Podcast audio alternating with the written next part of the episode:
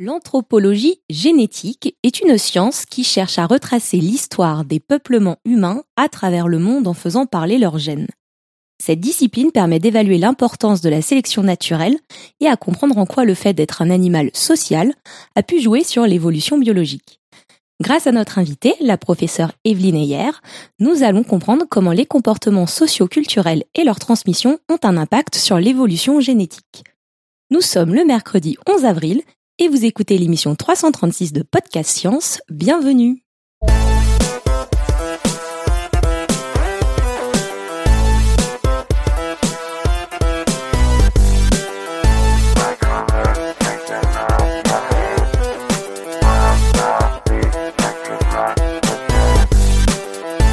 Salut à tous. Alors, tour de table. Ben D'abord, on va commencer par la table virtuelle. Du coup, nous avons Robin depuis Paris. Qui a précisé qu'il n'était pas vraiment qui a là. qu'il pouvait pas entendre, mais en fait, je le vois. Mais tant pis, c'est pas grave. Il, il dit bonjour. Nous avons euh, Pascal depuis l'est. Salut Pascal. Salut tout le monde. Nous avons Irène depuis l'ouest. Salut Irène. Bonsoir tout le monde. Et pour le reste, nous sommes donc euh, depuis Paris, euh, chez Claire, avec donc Topo. Salut Topo. Hello. Avec Claire. Merci de Oui. nous accueillir. Tant que ça se passe chez moi, je suis là en général. Bonsoir. Et puis, eh ben, bien sûr, notre invitée, E- Evelyne Heyer. Bonsoir. Bonsoir. Et voilà, et donc, euh, c'est moi qui fais la suite aussi, c'est ça? Non, je vais le Ah. faire. Donc au sommaire de cette émission, bah, ce soir nous avons l'extrême honneur d'accueillir Evelyne hier, professeure en anthropologie génétique et accessoirement mon ex-enseignante en génétique humaine et statistique pendant mes études. C'est pour ça qu'il pouvait pas le faire, tu. Nous allons lui poser tout un tas de questions sur sa vie, son œuvre et surtout sa discipline. Puis on aura dans le désordre plein d'annonces, le quiz, une citation et le pitch de la semaine prochaine. Mais on va commencer tout, euh, tout de suite par euh, l'interview. Et euh, donc je, vais m'adresser à Evelyne Heyer pour lui demander déjà de, pour le remercier de nous accorder cette interview. C'est vraiment très très sympathique d'être venu, surtout chez Claire euh, qui habite Ivry, la banlieue.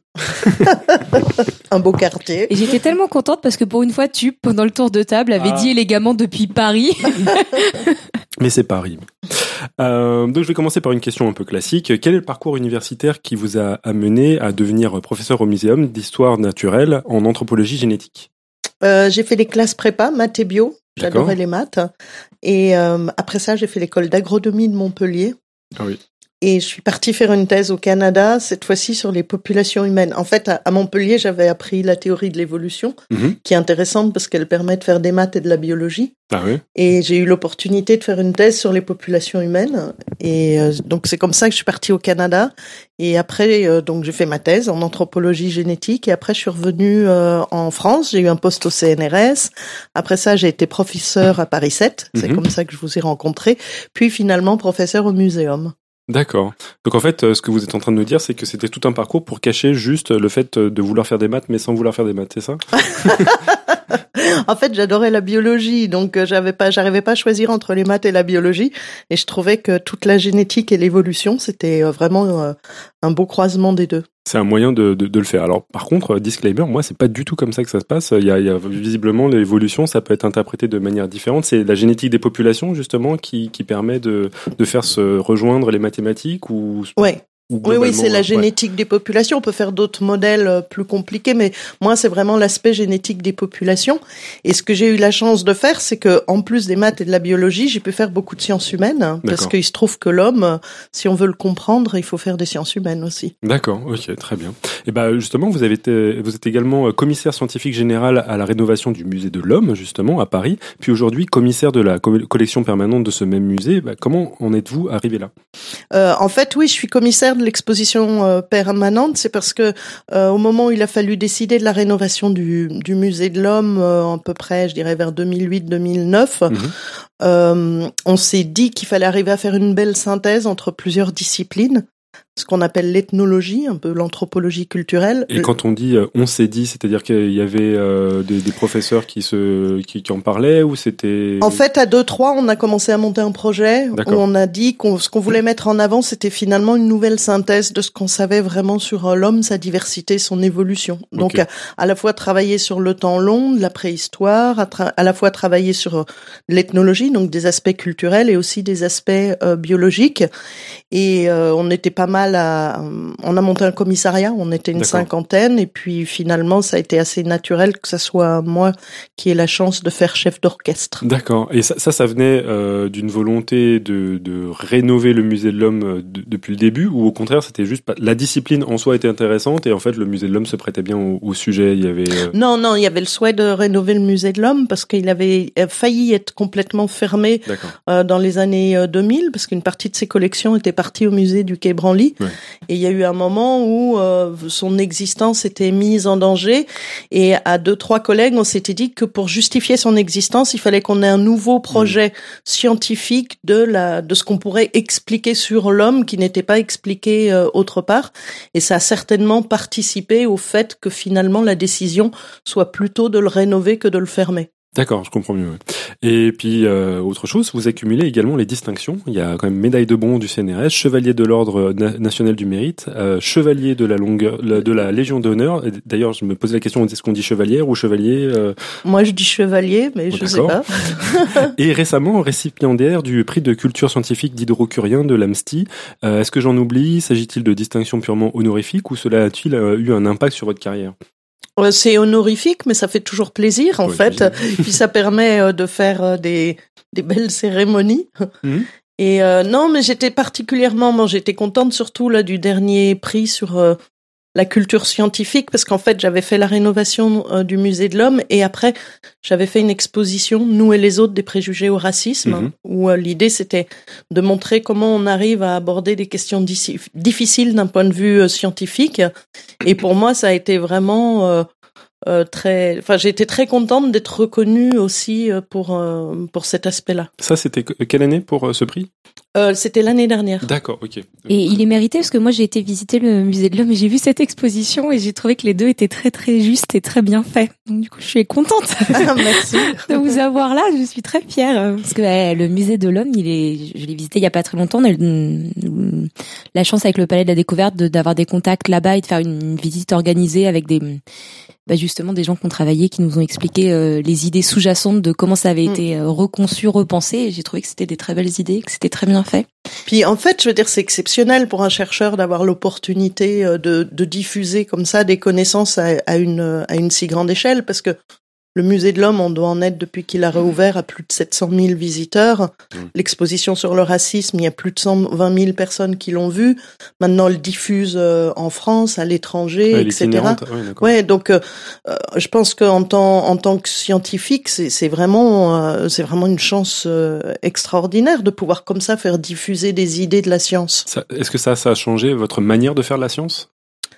Euh, Est-ce que ça a changé ma manière de faire de la science? Euh, Oui, peut-être parce que finalement j'arrive mieux à replacer ma science, ma discipline, je dirais dans le cadre d'une histoire des sciences, dans Mhm. une épistémologie, dans une pensée autour de la société. D'accord, ok.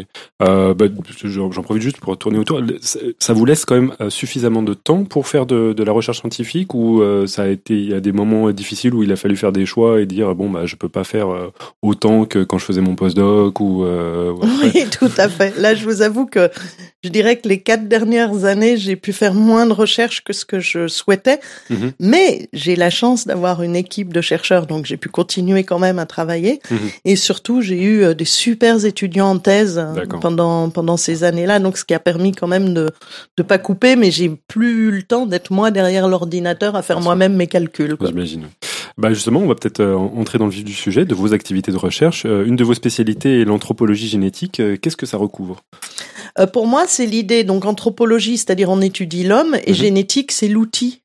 Et du coup, ça permet euh, de comprendre, ben, bien sûr, euh, l'histoire euh, de l'évolution de l'homme en tant qu'espèce, mais aussi la diversité de notre espèce et de, de comprendre l'histoire des migrations, la sélection naturelle, et aussi, c'est vrai, moi, ce qui me, me titille le plus, c'est cette idée que l'homme, on, on vit dans un milieu culturel et on transmet de la culture. Mhm. Et depuis plus de, je dirais bientôt 20 ans, c'est cette question-là, mon, moteur de réflexion en termes de recherche. Dans quelle mesure ça, ça a pu jouer sur notre évolution, sur l'évolution biologique de notre espèce? Euh, Je vois. Euh, mais vous avez parlé, vous avez évoqué les, outils, donc le- la génétique. Quels sont les outils de l'anthropologie génétique et pour être un petit peu plus précis, comment menez-vous vos, vos, enquêtes, vos recherches? Quels sont vos indices? Qu'est-ce que vous manipulez d'une certaine manière? Bah Déjà, je vais sur le terrain. D'accord. Donc, je choisis des populations à, à, étudier en fonction des questions que je me pose. Je monte des grosses missions, des expéditions. On va sur le terrain, on récolte de l'ADN. Autrement dit, on prend du sang ou de la salive. Et en même temps, comme ce qui m'intéresse, c'est aussi la culture, on fait des enquêtes sur euh, différents aspects de la culture. Ça peut être euh, la, langue, ça va être euh, aussi les gens avec qui ils se marient, d'où viennent leurs parents, leurs grands-parents, et toutes ces questions-là. De, de, justement, je sais pas moi, de, de, de population. les, Alors les registres de population, moi j'avais travaillé dessus plutôt avant quand j'étais au Canada parce mhm. qu'ils ont fait ce qu'on appelle des fichiers de population. C'est-à-dire, ils ont fait des super généalogies euh, de, de tout le de tout l'est euh, du Canada, de, essentiellement de, du Québec et plutôt plus particulièrement la région du Saguenay-Lac-Saint-Jean. Et euh, ah c'est super parce qu'on a les généalogies, donc on a les apparentements entre tout le monde. Et en plus, on sait euh, à qui il se marie, avec qui, à quel âge, à quel âge il a des enfants, à quel âge il meurt, etc. Alors, je crois que c'est un sujet qui va développer. Je sais pas si vous connaissez Léo Grasset de Dirty Biology, une chaîne de YouTube euh, justement qui s'est intéressée sur sur le même sujet. Donc, on a un peu tous hâte de voir euh, ce qu'il va raconter. Mais bah, vous, vous parlez justement des outils génétiques et des registres de population. Est-ce que vous arrivez à voir parfois des bah, des erreurs ou des, des problèmes de généalogiques que vous pourriez interpréter comme bah, des histoires de de tromperie, est-ce que ça, ça ressort beaucoup quand on fait de l'anthropologie euh, Alors nous, on a pu mesurer spécifiquement au Québec, par exemple, ce qu'on appelle les fausses paternités. D'accord. Et euh, c'est très faible, c'est entre 1 et 2% C'est à peu près les valeurs qu'on retrouve dans beaucoup de sociétés humaines. Ah d'accord. C'est pas très élevé en fait. Hein. On pensait que c'était plus élevé parce que on avait eu des biais. Les premières études, c'était euh, ce qui avait été fait à partir des gens qui faisaient des tests de fausse paternité ou de paternité. Mm-hmm. Et donc, c'était pas un échantillon représentatif de la population.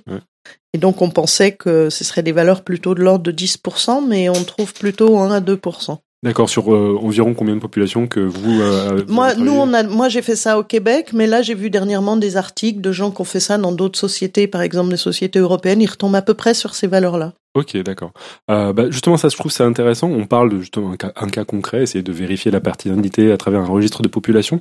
Euh, du moment où vous êtes sur le terrain jusqu'au résultat, comment ça se passe? Donc, on a compris il y a ah du sang. Ouais, Alors là, donc je prends du sang, j'extrais l'ADN. Après ça, on ramène euh, l'ADN en France.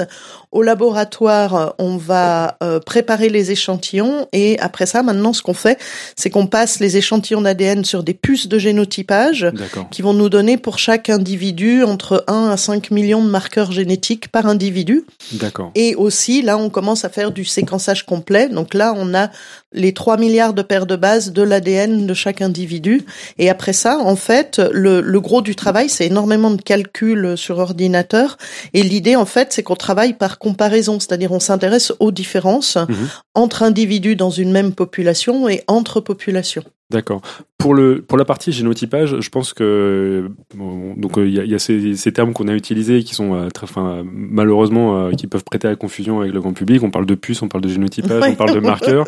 euh, donc on va peut-être essayer un petit peu de décortiquer euh, chacun de ces mots. Donc en gros, qu'est-ce que ça peut être le, une définition de, de ce que c'est que le, le, génotypage par exemple? Alors le génotypage, en fait, l'idée c'est que si vous prenez l'ADN de deux individus, mhm. donc il faut voir l'ADN, c'est 3 milliards de paires de bases, c'est comme si on avait un livre avec 750 volumes et on a euh, quatre lettres de, de l'alphabet. Mhm.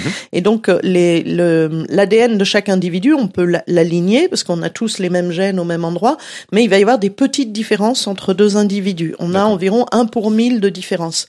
C'est-à-dire, euh, parmi ces 3 milliards de, de lettres, on a 3 millions de différences entre deux individus. Donc en fait, on est fondamentalement très très très ressemblant dans, dans les, la population humaine. Alors on est identique, on est à la fois très ressemblant parce qu'on se ressemble tous à 99,9%, mais en même temps on est chacun unique. Hmm, parce que 3 millions, ça permet quand même de faire euh, de voir des, des, des différences. D'accord. Et donc le génotypage en fait, c'est de, de regarder ces différences là. Ok. Et donc là, vous dites 3 euh, millions, et pourtant vous parliez de 5 millions de marqueurs. Donc euh, ça veut dire que on, on, ces 3 millions de, sites dans lesquels, euh, enfin, de, de, localisation de le génome, dans lesquels on peut voir des différences. Euh, sous quelle forme elles peuvent euh, apparaître ces différences Alors en fait, c'est que si si quand vous comparez deux individus, il y a 3 millions de différences. Vous prenez à peu près deux individus n'importe où de la planète. Il y a 3 millions de différences. Mais c'est pas forcément toujours les mêmes 3 millions. Voilà, Dans ces 3 millions, il y en a certaines qui sont très fréquentes, mhm. qui sont à la fois très souvent différentes entre des individus, et il y en a d'autres qui sont plus rares, qui sont rarement différentes entre des individus. Très bien, je comprends mieux. Ok. Et donc là, vous avez parlé de marqueurs. En fait, c'est ces endroits qui, à force de travailler euh, par, la recherche, euh, ces endroits dans le génome dans lesquels les gens, se sont, les chercheurs, se sont aperçus qu'il y avait ces, ces différences. Voilà, c'est ça. Les marqueurs, en fait, ils ont été choisis parce que c'est des endroits dans le génome où assez souvent on va avoir des différences entre deux individus. Alors, il y en a qui sont euh, neutres, c'est-à-dire ils ont aucun effet sur notre apparence, sur comment fonctionne euh, l'organisme. Mhm. Donc cela, on s'en sert pour retracer l'histoire des populations. Et il y en a qui sont sous sélection et qui sont qui changent euh, l'aspect d'un individu. Par exemple, les marqueurs impliqués dans la couleur de peau. Oui, bien sûr. Et donc là, en effet, en comparant différentes populations, on va s'apercevoir que ces marqueurs sont peut-être euh, invariables dans une population, mais très variables inter... entre populations. Ou même là, on, a, on commence à avoir plus de données. Ce serait quand même, il y a pas mal de variabilité même aussi à l'intérieur des populations. je, peux, je peux me permettre, pardon, une toute petite intervention, parce que il y a quelque chose qui me surprend, c'est l'histoire des 3 millions de différences entre deux individus. C'est quoi? C'est en moyenne? C'est parce que des, des, gens qui sont de la même famille ont moins de différences que, que d'autres quand même. Ah oui, pardon. Donc non, tout à fait. C'est pour des gens non apparentés euh, proches, tout à fait. D'accord. En gros, à partir du moment où on remonte suffisamment, enfin où les ancêtres communs sont suffisamment loin, euh, en fait, entre mm. deux individus, c'est environ 3 millions, que ce soit à l'autre bout de la planète ou euh, ou à côté, quoi. Alors, à l'autre bout de la planète, ça va être 3 150 000.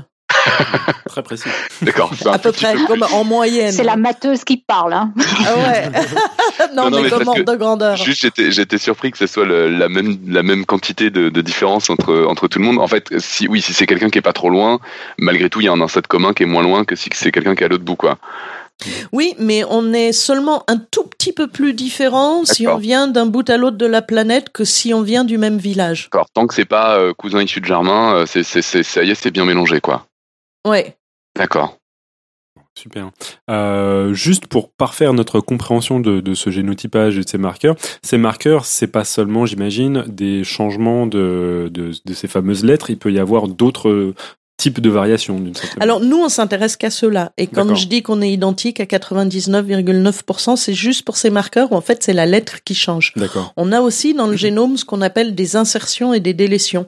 C'est-à-dire on a des petits bouts de génome que quelqu'un a et que quelqu'un d'autre n'a pas. Et ça, euh, c'est plus compliqué pour nous pour travailler avec euh, en génétique des populations parce que on connaît moins le, le rythme d'accumulation de ces mutations.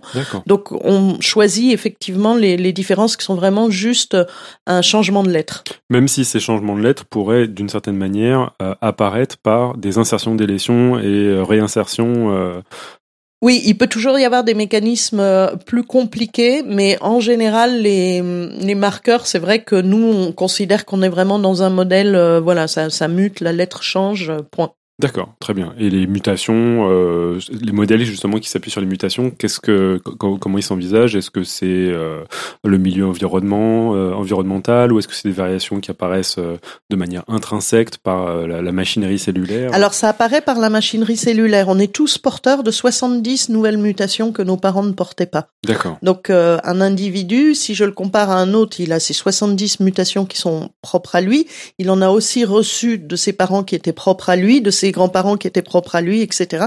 Et c'est comme ça, en fait, au fur et à mesure qu'on voit les proximités dans le temps entre des individus. Très bien. Euh, les outils moléculaires que vous utilisez bah, laissent à penser que vous devez avoir un avis quand même du coup éclairé sur les tests génétiques commerciaux euh, disponibles aujourd'hui. Alors selon vous, qu'est-ce que ces tests génétiques peuvent dévoiler sur les provenances des populations humaines par exemple? Euh, Et quelles sont potentiellement leurs limites et limites autour de ces tests?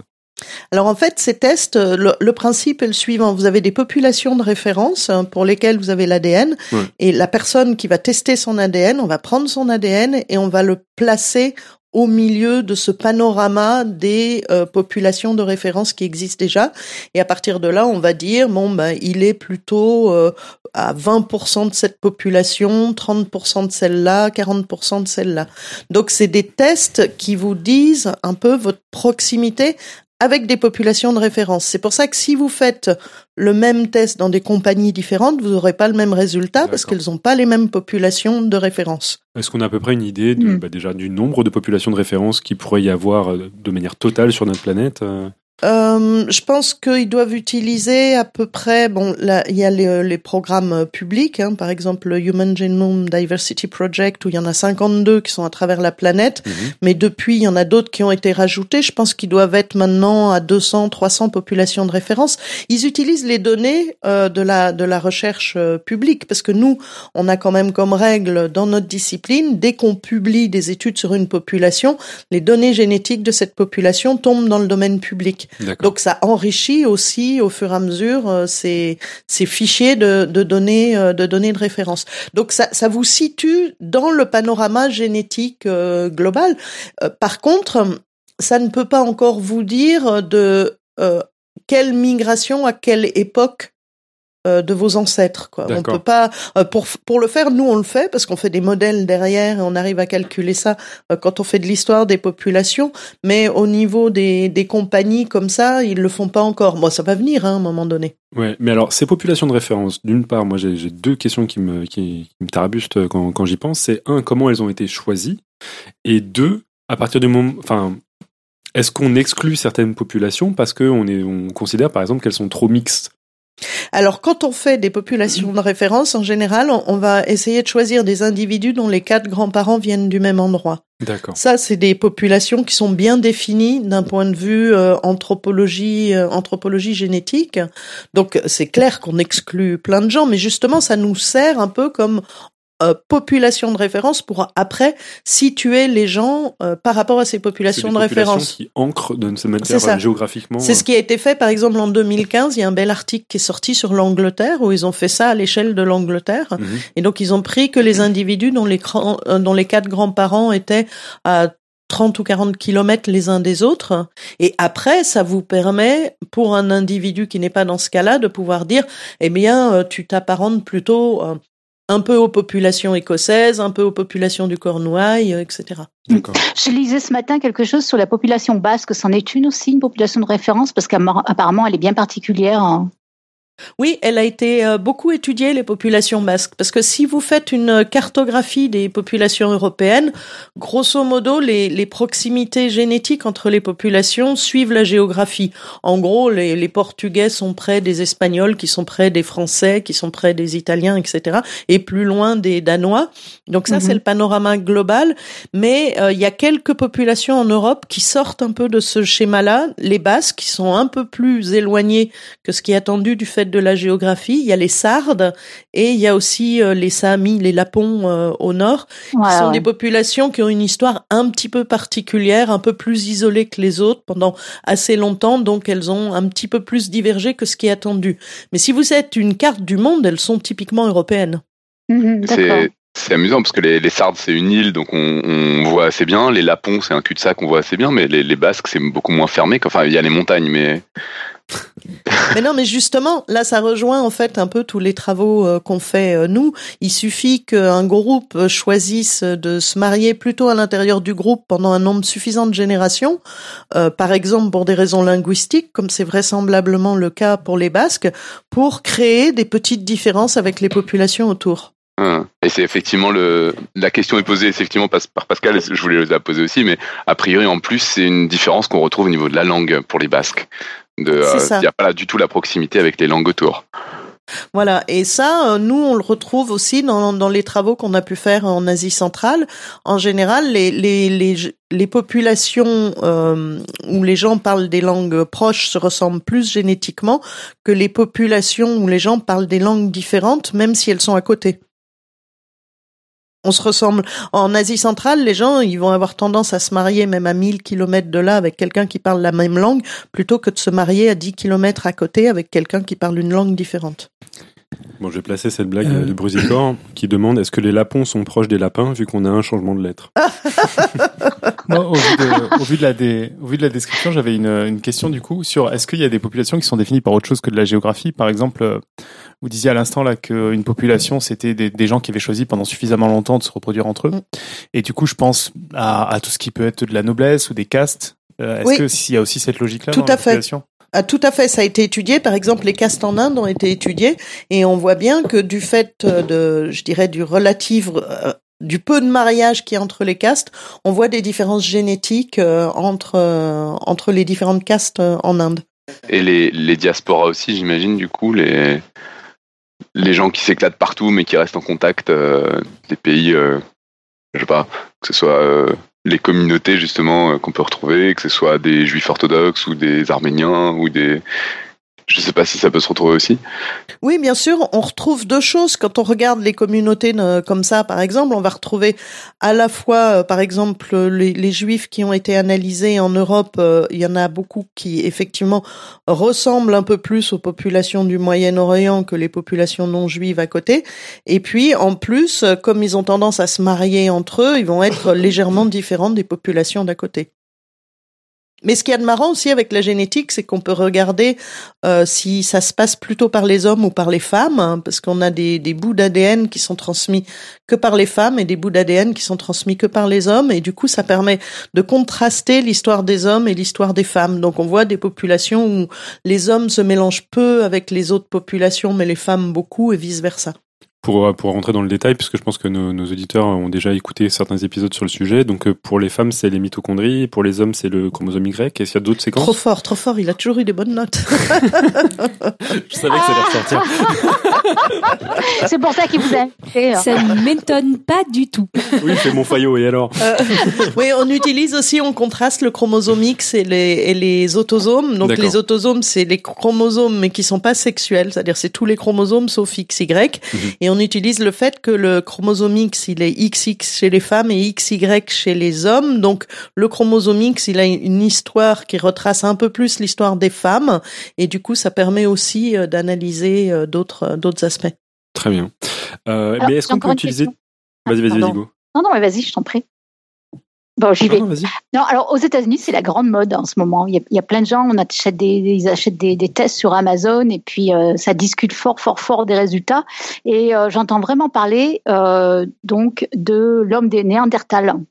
Euh, il y a plein de gens qui sont super fiers euh, d'avoir euh, des origines à ce niveau-là. Vous en pensez quoi, vous, de ces, de ces résultats? Ben, en fait, euh, quand euh, notre espèce, elle commence à faire sa migration à l'extérieur de l'Afrique, il y a environ 70 000 ans, elle rencontre l'homme de Néandertal, qui lui est les descendants euh, d'une sortie plus ancienne et qui vit seulement en Europe et en Eurasie. Effectivement, à ce moment-là, il y a eu du mélange, ce qui fait que tous les humains en dehors de l'Afrique ont 2% de leur ADN qui vient de Néandertal. Et euh, mais cet ADN de Néandertal, il ressemble beaucoup à notre ADN, donc ça ça entraîne pas énormément euh, de de différence, mais ça fait partie des résultats assez marrants qu'a amené la, génétique il y a il y a quelques années. Et c'est vrai que c'est maintenant euh, beaucoup utilisé par les mouvements euh, d'extrême droite euh, comme euh, marqueur euh, d'européanité euh, plus forte euh, que d'autres. Euh, bah là, j'ai fait un journal club justement euh, il y a pas longtemps dans mon laboratoire dans lequel on a parlé de justement c'est ce qu'on appelle c'est de l'introgression des, des séquences de, de ces populations, enfin de ces espèces en fait euh, anciennes euh, qui ne sont pas Homo sapiens. Il n'y a pas seulement Néandertal en fait qui a contribué euh, au, au, gé- au génome de, d'Homo sapiens. Il y a aussi une autre espèce qui s'appelle Denisova. voilà Denisova. Et il y a très très récemment une étude qui a montré qu'il y avait eu deux moments d'introgression de Denisova, euh, deux différentes. Et surtout, ce qui est intéressant, c'est que on dit, on parle des 2% de, de, de similitudes, enfin de, de, de séquences de Néandertal. Néandertal qui sont entrées dans le génome d'Homo sapiens, mais en fonction des populations, c'est pas nécessairement les 2%. Et on s'aperçoit que, en fait, en mettant bout à bout euh, toutes ces contributions à des populations différentes, on pourrait même trouver 20% du de, de, de, de, de séquences spécifiques de Néandertal qui sont rentrées dans le dans le l'ensemble des populations euh, humaines actuelles. Donc euh, c'est pas parce qu'on a 2% chez dans une population que ce sera exactement les mêmes 2% dans une Hmm. autre population. Mais même au total, ça fait 40% du génome de Néandertal si on met tous les bouts, euh, tous les petits bouts. Ce qui est de marrant aussi, c'est qu'on on voit bien que, en gros, le croisement, ça passait pas très bien au niveau euh, génétique. Et finalement, ce qu'on a retenu comme bout de Néandertal, c'est essentiellement des bouts de Néandertal qui nous donnaient un avantage sélectif. Et donc on voit quand même dans les bouts de Néandertal qu'on a qu'on a récupéré euh, des bouts de Néandertal qui ont permis des, des, des, adaptations. Donc par exemple pas Néandertal mais Denisovam, enfin c'est son cousin proche, donc on peut dire que c'est la même famille. C'est euh, de, de lui que viennent les, les bouts de génome d'adaptation à l'altitude des populations tibétaines. Wow. c'est fascinant. Hein. C'est les introgressions adaptatives. Mais le corollaire de ça, ça veut dire que euh, s'il y a que les trucs euh, qui étaient utiles qui restent dans le génome, ça veut dire qu'il y a énormément d'une partie de, de, ces contributions de ces autres euh, espèces qui sont rentrées. Et de fait, si elles ont été, on va dire, contre-sélectionnées, bah, le corollaire, ça veut dire qu'il y a eu énormément de, d'occasions justement de se reproduire entre espèces. non, bah, en fait, c'est dans les parties codantes, il y a que celles qui donnaient un avantage qui ont été gardées, sinon toutes les parties de génome qu'on a reçues de Néandertal, dès le moment où il y avait des gènes dessus, ça a été éliminé. D'accord. Donc en fait, dans les 2%, il y a une petite partie, ça correspond à des effectivement des bouts de génome qui ont été avantageux, mhm. mais l'essentiel, ça correspond à des bouts de génome où il y a rien dessus, quoi, où il y a rien de fonctionnel euh, dessus. Et c'est pour ça qu'il en reste des traces. C'est pour ça qu'il en reste des traces. Ok, d'accord, je comprends mieux. Eh ben, une des questions que je me suis posée justement en, parlant de, toutes ces manières justement de retracer soit les différences entre populations, voire des populations euh, qui, n'existent plus à l'heure actuelle, c'est est-ce qu'on peut utiliser d'autres éléments que le génome des humains pour faire de l'anthropologie génétique? Est-ce qu'on peut utiliser, euh, bah alors là je parle de prendre paroisse, mais est-ce qu'on peut utiliser des parasites, euh, leur microbiote, etc. pour pouvoir justement essayer d'avoir d'autres indications, des indices différents pour pouvoir retracer ces, ces, ces, Ouais, alors à l'heure actuelle, il y a pas mal de travaux qui commencent là sur le, microbiote, quoi, la flore intestinale. Il y a une chercheuse de l'équipe qui travaille euh, là-dessus, Laure Ségurel, où elle, euh, elle analyse justement le microbiote dans, dans pas mal de populations. Le truc, c'est qu'on connaît pas encore bien son mode de transmission. Ça a pas l'air d'être, euh, c'est un peu vertical, mais pas aussi vertical que des données génétiques. Vertical, c'est de, des parents aux enfants. Des parents aux enfants. Donc ça risque de peut-être être moins pertinent pour euh, analyser l'histoire des populations, mais par contre c'est intéressant pour comprendre l'adaptation des populations à leur environnement. D'accord, ok. mais qui reste, euh, j'imagine, une des sous-disciplines de l'anthropologie génétique quand même.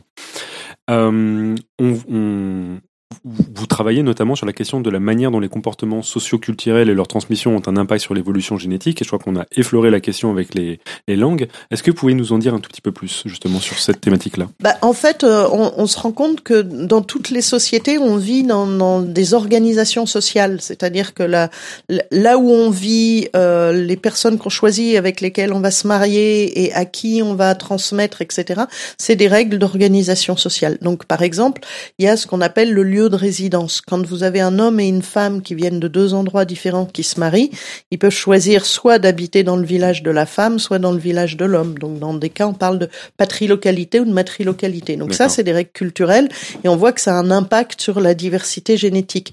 Il y a d'autres règles, comme euh, par exemple, euh, on dit euh, le fait d'appartenir au lignage, au clan de son père, ou alors au lignage, au clan de sa mère, ou alors, comme chez nous, nous on appartient un peu aux deux, quoi. Mhm. donc, et ça aussi, on voit ça a des impacts, vu que ça joue sur la transmission et que ça joue sur les gens avec lesquels on va se marier, ça va avoir un impact sur la diversité génétique de, des, des populations.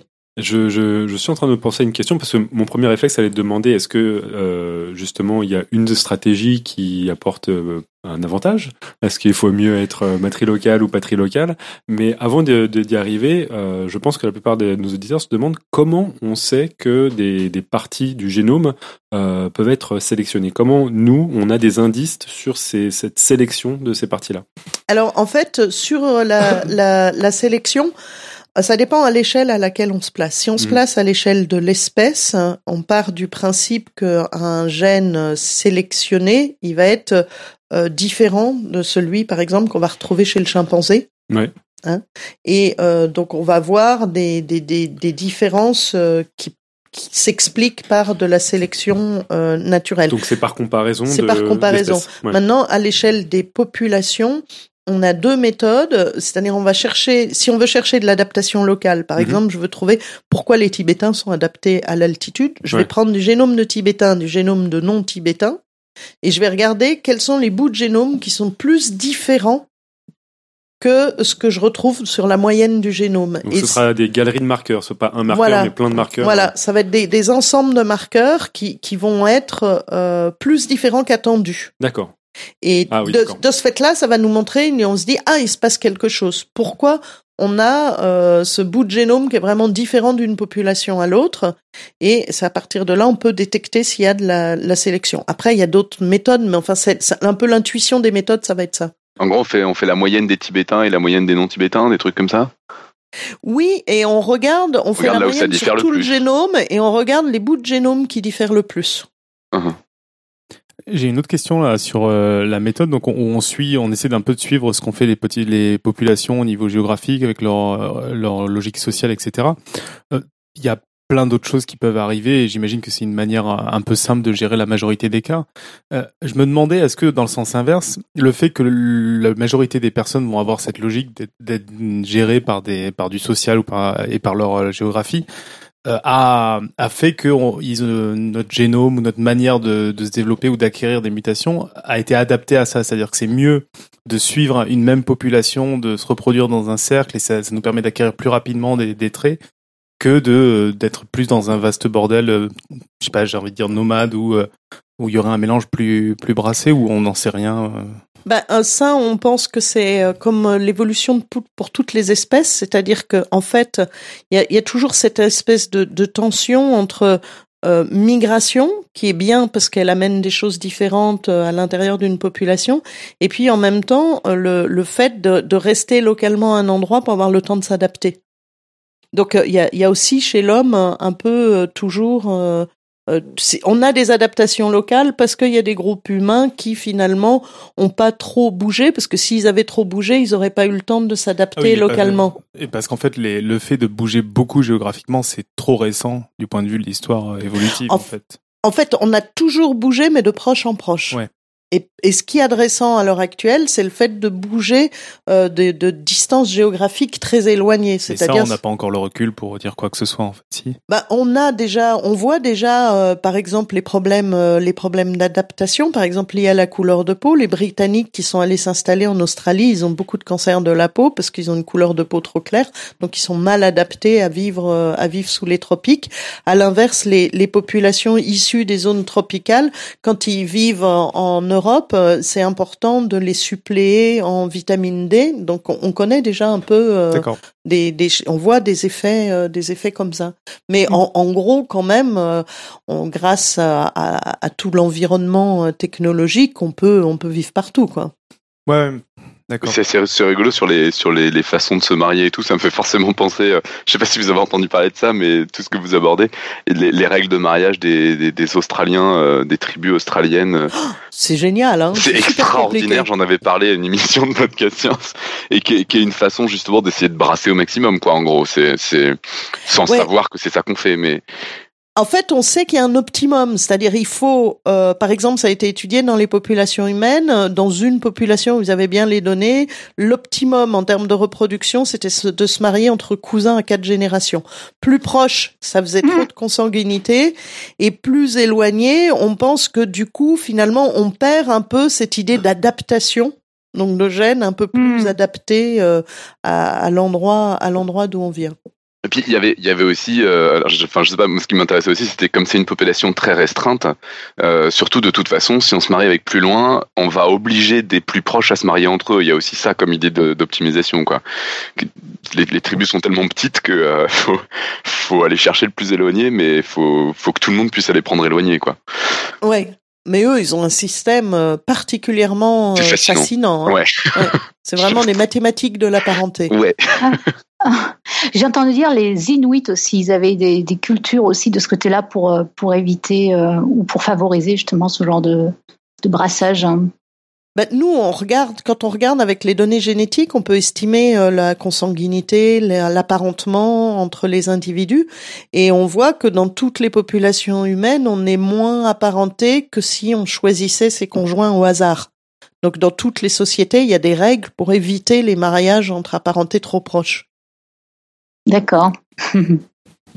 Donc c'est c'est pas seulement un tabou, euh, on va dire moral entre guillemets, mais c'est presque euh, une, euh, un, système qui, qui, qui, permet de prévenir de de, de, de Alors le, le, tabou vraiment de, du mariage très proche, on le trouve aussi chez les animaux. Mais par contre, euh, quand on va, par exemple, au niveau du deuxième ou du troisième degré, ça sous-entend euh, d'avoir, euh, je dirais, des règles sociales, de savoir qui est son apparenté au deuxième ou au troisième degré.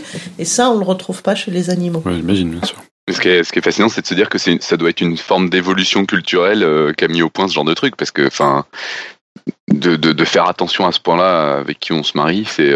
Oui, mais, faut, mais ce qui est fascinant chez l'homme, c'est que dès qu'on travaille sur le culturel, vous avez toujours des, des exceptions absolument incroyables. Par exemple, euh, dans les Iraniens anciens, les Mazdéens, si je prononce bien, euh, ils se mariaient entre frères et sœurs. Parce que si vous vous mariez longtemps entre apparentés proches, au bout d'un moment, vous faites ce qu'on appelle de la purge, c'est-à-dire vous éliminez euh, tous les défauts génétiques qui pourraient euh, créer vraiment des maladies génétiques. Et ça, ça a créé justement une population qui était plus adaptée à son milieu, on pense ou euh... On ne sait pas. Puis là, c'est vraiment euh, plus plus ancien. On n'a pas vraiment assez assez de données. C'était assez long comme pratique? D'après les historiens, c'était quand même assez long. D'accord. Mais moi, j'aimerais bien avoir les données génétiques pour regarder bien sûr. euh, je, je me demandais juste euh, quelque chose au niveau des, des, sources de données que vous utilisez. Euh, est-ce que vous, en fait, j'ai des, mon, mon père s'est découvert une nouvelle passion de, de retraité. Il s'est mis à faire de la généalogie et j'ai découvert qu'il y avait d'énormes bases de données en fait de généalogie sur chaque personne. Et je me demandais si vous vous servez aussi de, de ces sources-là pour sélectionner les personnes que vous allez prendre pour justement étudier des populations, pour connaître leur généalogie finalement assez loin. Euh... non, alors euh, je vais vous dire franchement, on n'a pas le droit en général de croiser à la fois des données euh, nominatives et informatives d'individus et euh, des, des prélèvements d'ADN, du moins si on travaille quand on travaille en, en, en France. Quoi. Donc ça c'est c'est interdit, mais ça se fait un peu avec des consentements éclairés, un peu développés justement au Québec où ils ont à la fois les généalogies des individus et l'ADN des individus. Ok. Mais en France, c'est un peu compliqué de monter un projet euh, où on puisse faire ça. On puisse croiser Mais en Asie centrale, on, nous, on a comparé les généalogies qu'on pouvait faire avec le chromosome Y des individus, avec les généalogies qui déclaraient, eux, euh, à partir de leurs connaissances euh, de hmm. leurs ancêtres. Ah, ça justement, il y a sur sur ce truc-là, je voulais poser la question justement de la fiabilité de de comment à quel point on peut être certain de de, de la fiabilité de, de retransmettre les origines d'une personne. Il y, a, il y a, une vidéo qui a, qui a tourné très très à l'américaine euh, euh avec des gens euh, qui disaient euh, moi je suis de ce coin-là depuis des générations, je suis jamais venu d'ailleurs et tout. Et puis des gens faisaient des tests génétiques et leur disaient mais non en fait t'as du sang africain, t'as du sang je sais pas quoi. Je sais pas si vous avez vu ça. C'est quelque chose qui a tourné il y a quelques temps, qui était très c'était très on était dans un film avec les violons et tout. Hein. C'était, c'était évidemment des comédiens, tout ah ça. Bah mais, mais euh, dans quelle mesure ce genre de test est, est crédible? C'est-à-dire si, dans, bah, est fiable plutôt, parce que bah, crédible. c'est-à-dire, il faut mettre une, une une valeur, euh, enfin, il faut, mettre, comment dire, une limite historique, parce qu'on vient tous d'Afrique. Donc moi, je prends votre ADN, je peux vous dire, vous venez d'Afrique, quoi. et en plus, je vous prends 100 euros au passage, et euh, je peux le faire très vite, ça. mais non, mais là, non, mais... vous faites payer combien pour ce test-là C'est ça le plus important. non, en fait, le, ce qui manque un peu encore dans, dans tous ces tests, c'est d'avoir un peu des, des, des données un peu plus historiques, quoi, pour pouvoir dire, ok, vous venez, alors euh, je fais le test à quelqu'un, j'ai dit, ben, t'as 20% de ton génome euh, qui vient d'Asie. Oui, mais d'accord, mais quand c'est une personne qui est dans ma généalogie il y a quatre générations, ou euh, c'est 50 ancêtres il y a 20 générations? Oui. Et oui, ça c'est très difficile, ça, parce que ça fait la même quantité de matériel génétique. Oui. Donc c'est ouais, mais mais malgré tout, quand on mais ça, on sait le faire. Hein. D'accord, on sait le faire, on sait affiner on sait affiner, mais il faut plus de plus de calcul, quoi. Ouais, non, j'imagine qu'après les gens qui, qui vendent la soupe comme ça euh, avec des vidéos euh, à émotion, c'est c'est pas les, les plus les plus crédibles, mais c'est matériellement faisable. C'est c'est a priori faisable de façon fiable. C'est a priori faisable, mais c'est toujours basé sur les populations de référence. Donc c'est comme les tests d'origine, c'est vraiment basé sur les populations de référence que vous mettez dans le test pour comparer. Mmh. Donc, Et donc on sait qu'il y en a au moins 56 pour n'importe quelle compagnie Qui viennent des données publiques. Ah, mais la plupart de leurs données, elles viennent des données publiques. De hein. toute façon. Ok. Parce que de toute façon, euh, c'est qui qui fait des échantillonnages dans des populations? C'est des gens comme moi. Euh, on doit être une dizaine d'équipes dans le monde à aller euh, dans des endroits pas possibles échantillonner des, des trucs pas possibles. Hein. C'est fou.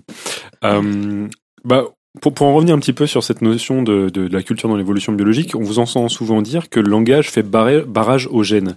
Euh, Est-ce que vous pouvez nous en dire plus? Qu'est- Qu'est-ce que ça veut dire derrière cette phrase que le langage fait barrage aux gènes?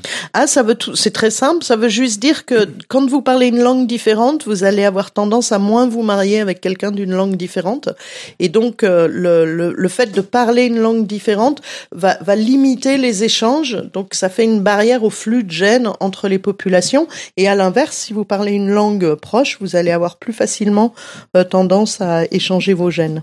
Et il n'y a pas une, euh, bah, genre une question de l'œuf et de la poule euh, que certaines populations peuvent se mettre à parler une certaine langue ou d'une certaine manière euh, par rapport à d'autres ou est-ce que de toute façon c'est un phénomène purement culturel?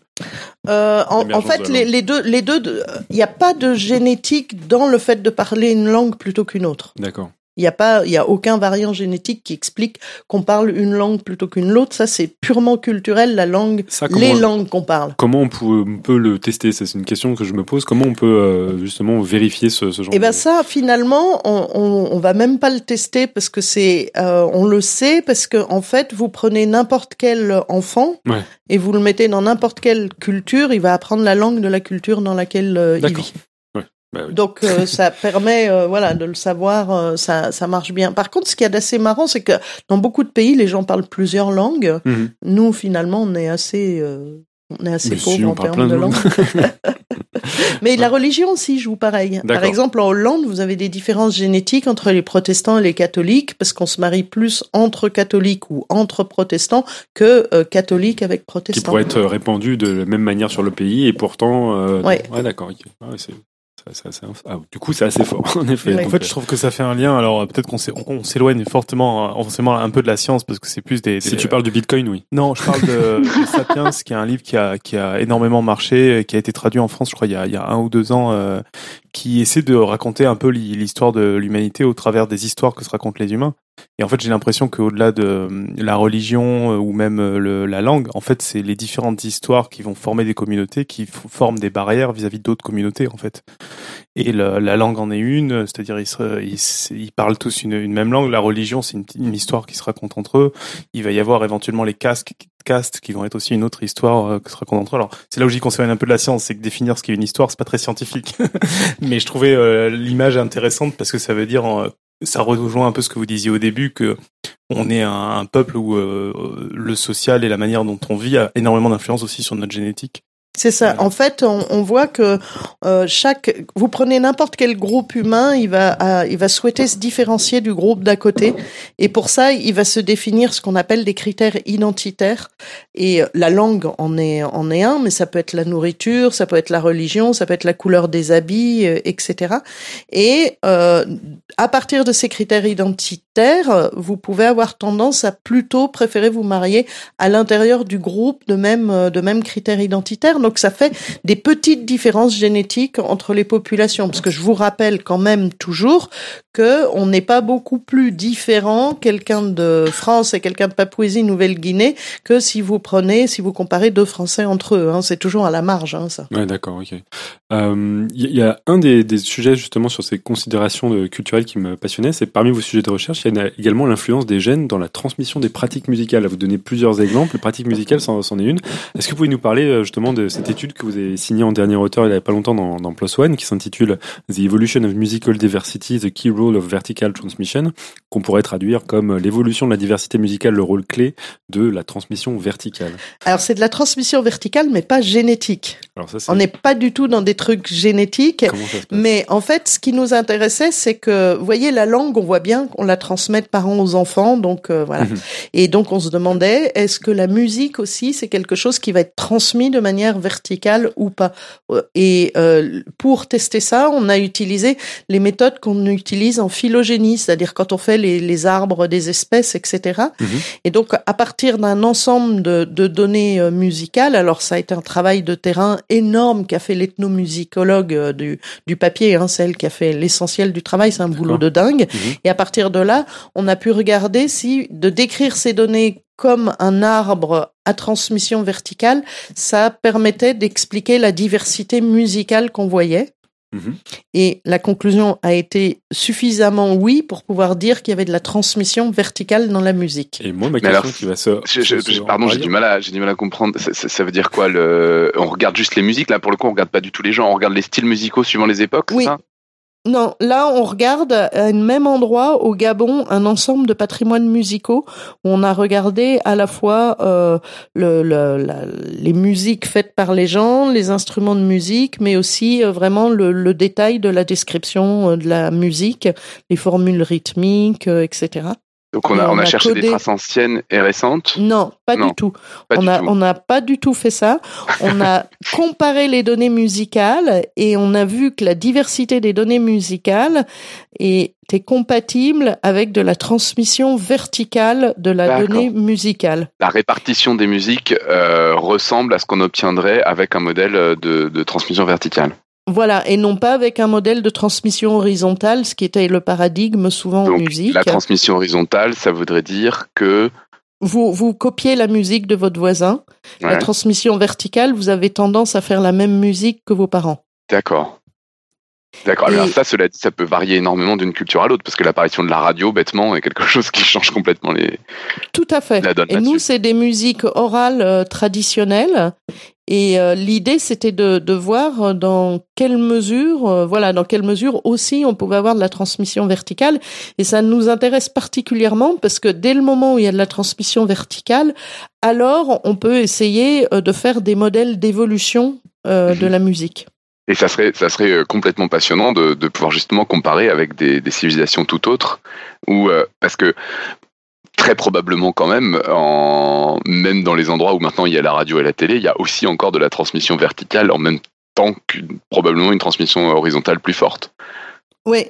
Bah déjà là, on est en train d'essayer de, de monter la même chose si on y arrive en Asie centrale aussi. Là donc on l'a fait en Afrique centrale.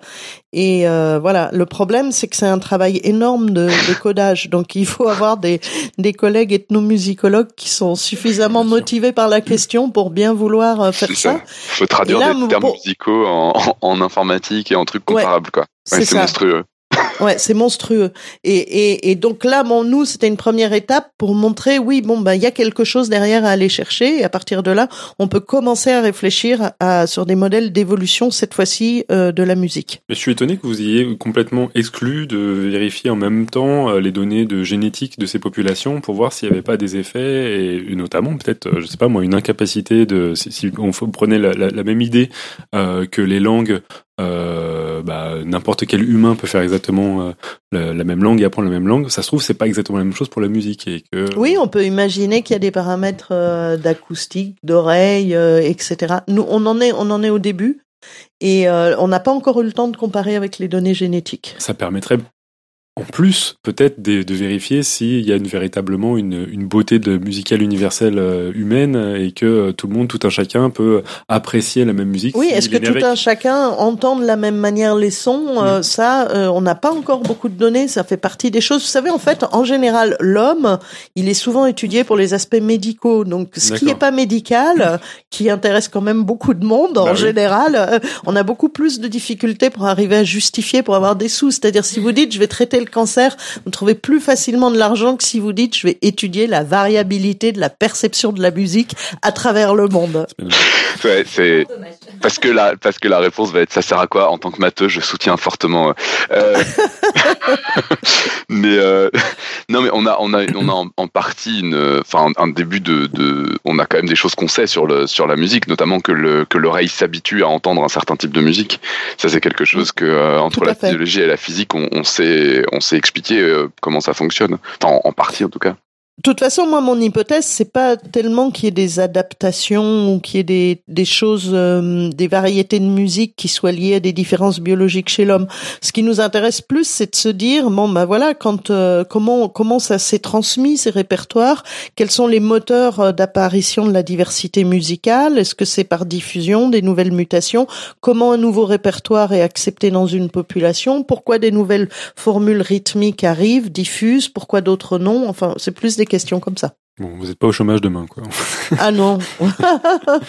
Et euh, bah, en parlant de justement, on voit que vous avez quand même euh, couvert pas mal de différents aspects de cette anthropologie génétique. Dans votre domaine, quelle est la décou- découverte qui vous a le plus surprise au final? Ah oui, c'est vrai, il fallait que je réfléchisse à cette question. Et j'ai complètement oublié. non, je vais vous dire franchement, ce qui m'a surprise, c'est vraiment au début, quand j'ai commencé à, à travailler sur les populations humaines, et la question c'était d'essayer d'expliquer pourquoi dans certaines populations humaines, on avait des maladies génétiques fréquentes dans certaines populations et qu'on retrouvait pas dans l'autre. Et moi, j'étais partie avec mon idée de maths, de bio, d'évolution, et en fait, il y avait aucun des modèles qui collait. Ah. Et c'est finalement ça qui m'a permis de me rendre compte qu'il fallait mettre de la culture dedans. Et le fait qu'on transmettait pas juste ces gènes, mais on transmettait de la culture, et que notamment ce qu'on appelle le succès reproducteur, c'est-à-dire le nombre d'enfants qu'on a, Mhm. euh, était transmis d'une génération à la suivante pour des raisons purement culturelles. Ça, c'est fou, ça. Et que donc la biologie ne, ne- et les modèles mathématiques d'évolution tels qu'on les connaissait ne suffisaient pas pour expliquer ce qu'on trouvait dans les populations humaines que j'avais étudiées. Ça, il y a des parallèles que vous faites parfois avec des, des animaux qui ont des cultures, comme, Oui. sais pas moi, les cétacés ou... euh, C'est ça. Alors depuis, euh, moi j'avais travaillé euh, là-dessus, donc euh, il y a maintenant assez longtemps, il y a presque une vingtaine d'années. Depuis, euh, le même genre de phénomène a été trouvé effectivement chez les baleines, par Mhm. exemple, et aussi chez une autre espèce de, de mammifère marin. Mais moi, ça m'a été une grande surprise, quoi. Vous avez des super modèles et ça fit pas du tout, quoi. et du coup, faut se dire, mais qu'est-ce qui manque? Et là, on se dit, ah oui, mais tiens, si en plus il y avait une transmission par la culture et pas juste par euh, par la génétique. D'accord, bah, j'imagine que c'est un, vaste sujet. Il y a peut-être aussi une chose euh, sur Podcast Science, on a déjà évoqué l'épigénétique à plusieurs reprises. C'est des modifications héréditaires mais qui n'altèrent pas la séquence du matériel génétique. Euh, Est-ce que aujourd'hui il y a des éléments qui poussent à croire que la culture peut influencer les populations humaines, non pas à travers la génétique, mais à travers l'épigénétique? Oui, parce que de toute façon, l'épigénétique, c'est la relation entre l'homme et son environnement. Et dans la culture, en sens large, vous avez des choses comme l'alimentation, Mhm. qui sont des traits euh, culturels. Et donc, ça, ça joue euh, forcément sur l'épigénétique. La question de l'épigénétique, c'est de savoir dans quelle mesure ces modifications sont transmises ou pas. Il y a quelques rares exemples comme quoi ça serait transmis d'une génération à la suivante, Ouais. mais on ne sait pas si c'est des signaux qui vont perdurer plus longtemps ou pas. Donc là, c'est vraiment la question euh, euh, de l'épigénétique d'un point de vue euh, de, de la théorie de l'évolution. D'accord. Euh, moi, je me demandais s'il y avait des, des, des différences de, de vitesse d'évolution quand c'est dû à des raisons culturelles ou plus à des raisons génétiques, ou en fait les, les deux peuvent avoir des, des vitesses comparables. Ou... Euh, alors, si vous voulez juste, c'est-à-dire que la, la culture va accélérer les changements de diversité euh, génétique. Là, par contre, euh, ce qu'on appelle vraiment l'évolution juste génétique par mutation, ça, on considère grosso modo que c'est à peu près constant. D'accord. Alors que la, la, la culture, ça peut jouer beaucoup plus vite. Hmm. Mais d'un autre côté, oui, c'est ça, ça joue euh, plus vite, mais on pense que ça joue moins longtemps. Oui, d'accord, ouais. C'est moins stable. euh. Oui. On a quand même l'intuition que euh, des comportements culturels risquent d'être moins stables. Mais encore une fois, on n'a pas, on n'a pas énormément de, données euh, sur toutes ces choses-là, quoi. Et, là, on va rentrer peut-être dans, le prédictif ou je ne sais quoi, mais ce serait quoi l'impact justement d'une culture un peu globalisée? Alors, la culture globalisée, ça va jouer euh, là, par exemple, comme on parle d'échanges de population à très longue distance, ça va jouer, par exemple, sur les apparences, sur la, couleur de peau et tout ça. C'est certainement ce qui va changer le plus vite. Donc, on, s'attend à avoir plus de variabilité à l'intérieur des populations et moins de différences entre les populations. Donc, vous allez normalement, vraisemblablement, voir à l'intérieur des populations des, des nouvelles recombinaisons qu'on ne connaît pas à l'heure actuelle. Par exemple, vous pouvez imaginer euh, quelqu'un de peau noire avec les yeux bleus et les cheveux roux, quoi. Donc ça, ça n'existe pas et ça peut très bien arriver, euh, voilà. Ou quelqu'un euh, très blanc de peau avec des avec des cheveux très crépus, par exemple. D'accord. Bah, ça, ça, ça ouvre un petit peu euh, les perspectives. Ça, pour le coup, ça, ça existe. Oui, ça, ça, ça existe, mais pas encore beaucoup. Euh, vous avez parlé du fait que vous, vous séquenciez euh, souvent des, des, des, marqueurs génétiques de, de pas mal de, de, populations humaines. Donc en gros, votre sujet de recherche vous amène à faire de très nombreux voyages. À quoi servent-ils dans vos études et quelles sont vos destinations les plus courantes en fait dans vos recherches à vous? Alors moi, je vais beaucoup en Asie centrale, en Sibérie et en, un peu en Afrique centrale. D'accord. Voilà. Et parce que ce sont vos sujets de prédilection ou... Parce que ce qui m'intéressait, c'était de trouver des endroits du monde où vous avez des populations qui ont des modes de vie très différents et qui vivent côte à côte. En Asie centrale, vous avez à la fois des éleveurs nomades Mhm. et en même temps des agriculteurs. D'accord. Et en Afrique centrale, vous avez des chasseurs-cueilleurs pygmées et vous avez à côté des, des agriculteurs. D'accord. Et, Et c'est quoi la problématique du coup derrière tout ça? Bah, c'est de voir en quoi ces différences de mode de vie, c'est-à-dire ces différences de culture, vont avoir un impact sur la différence, euh, sur la, les, les différences génétiques. Il y a des mariages qui se font entre ces populations ou... Euh, oui, par exemple, chez les pygmées, il y a des mariages, mais que dans un sens. Il y a des gènes qui passent des non-pygmées vers les pygmées, jamais dans l'autre sens, et ça passe que par les femmes. D'accord. Donc Mais vous c'est toujours communiquez- des trucs compliqués d'un point de vue social, c'est des régulations sociales complexes entre les deux groupes qui font qu'on arrive à des flux de gènes, on dit, complètement asymétriques. D'accord. Et d'un point de vue pratique, vous communiquez comment avec ces populations hein? Ben, euh, par exemple, en Asie centrale, euh, on a des euh, on a des collègues qui parlent à la fois le russe et les langues locales.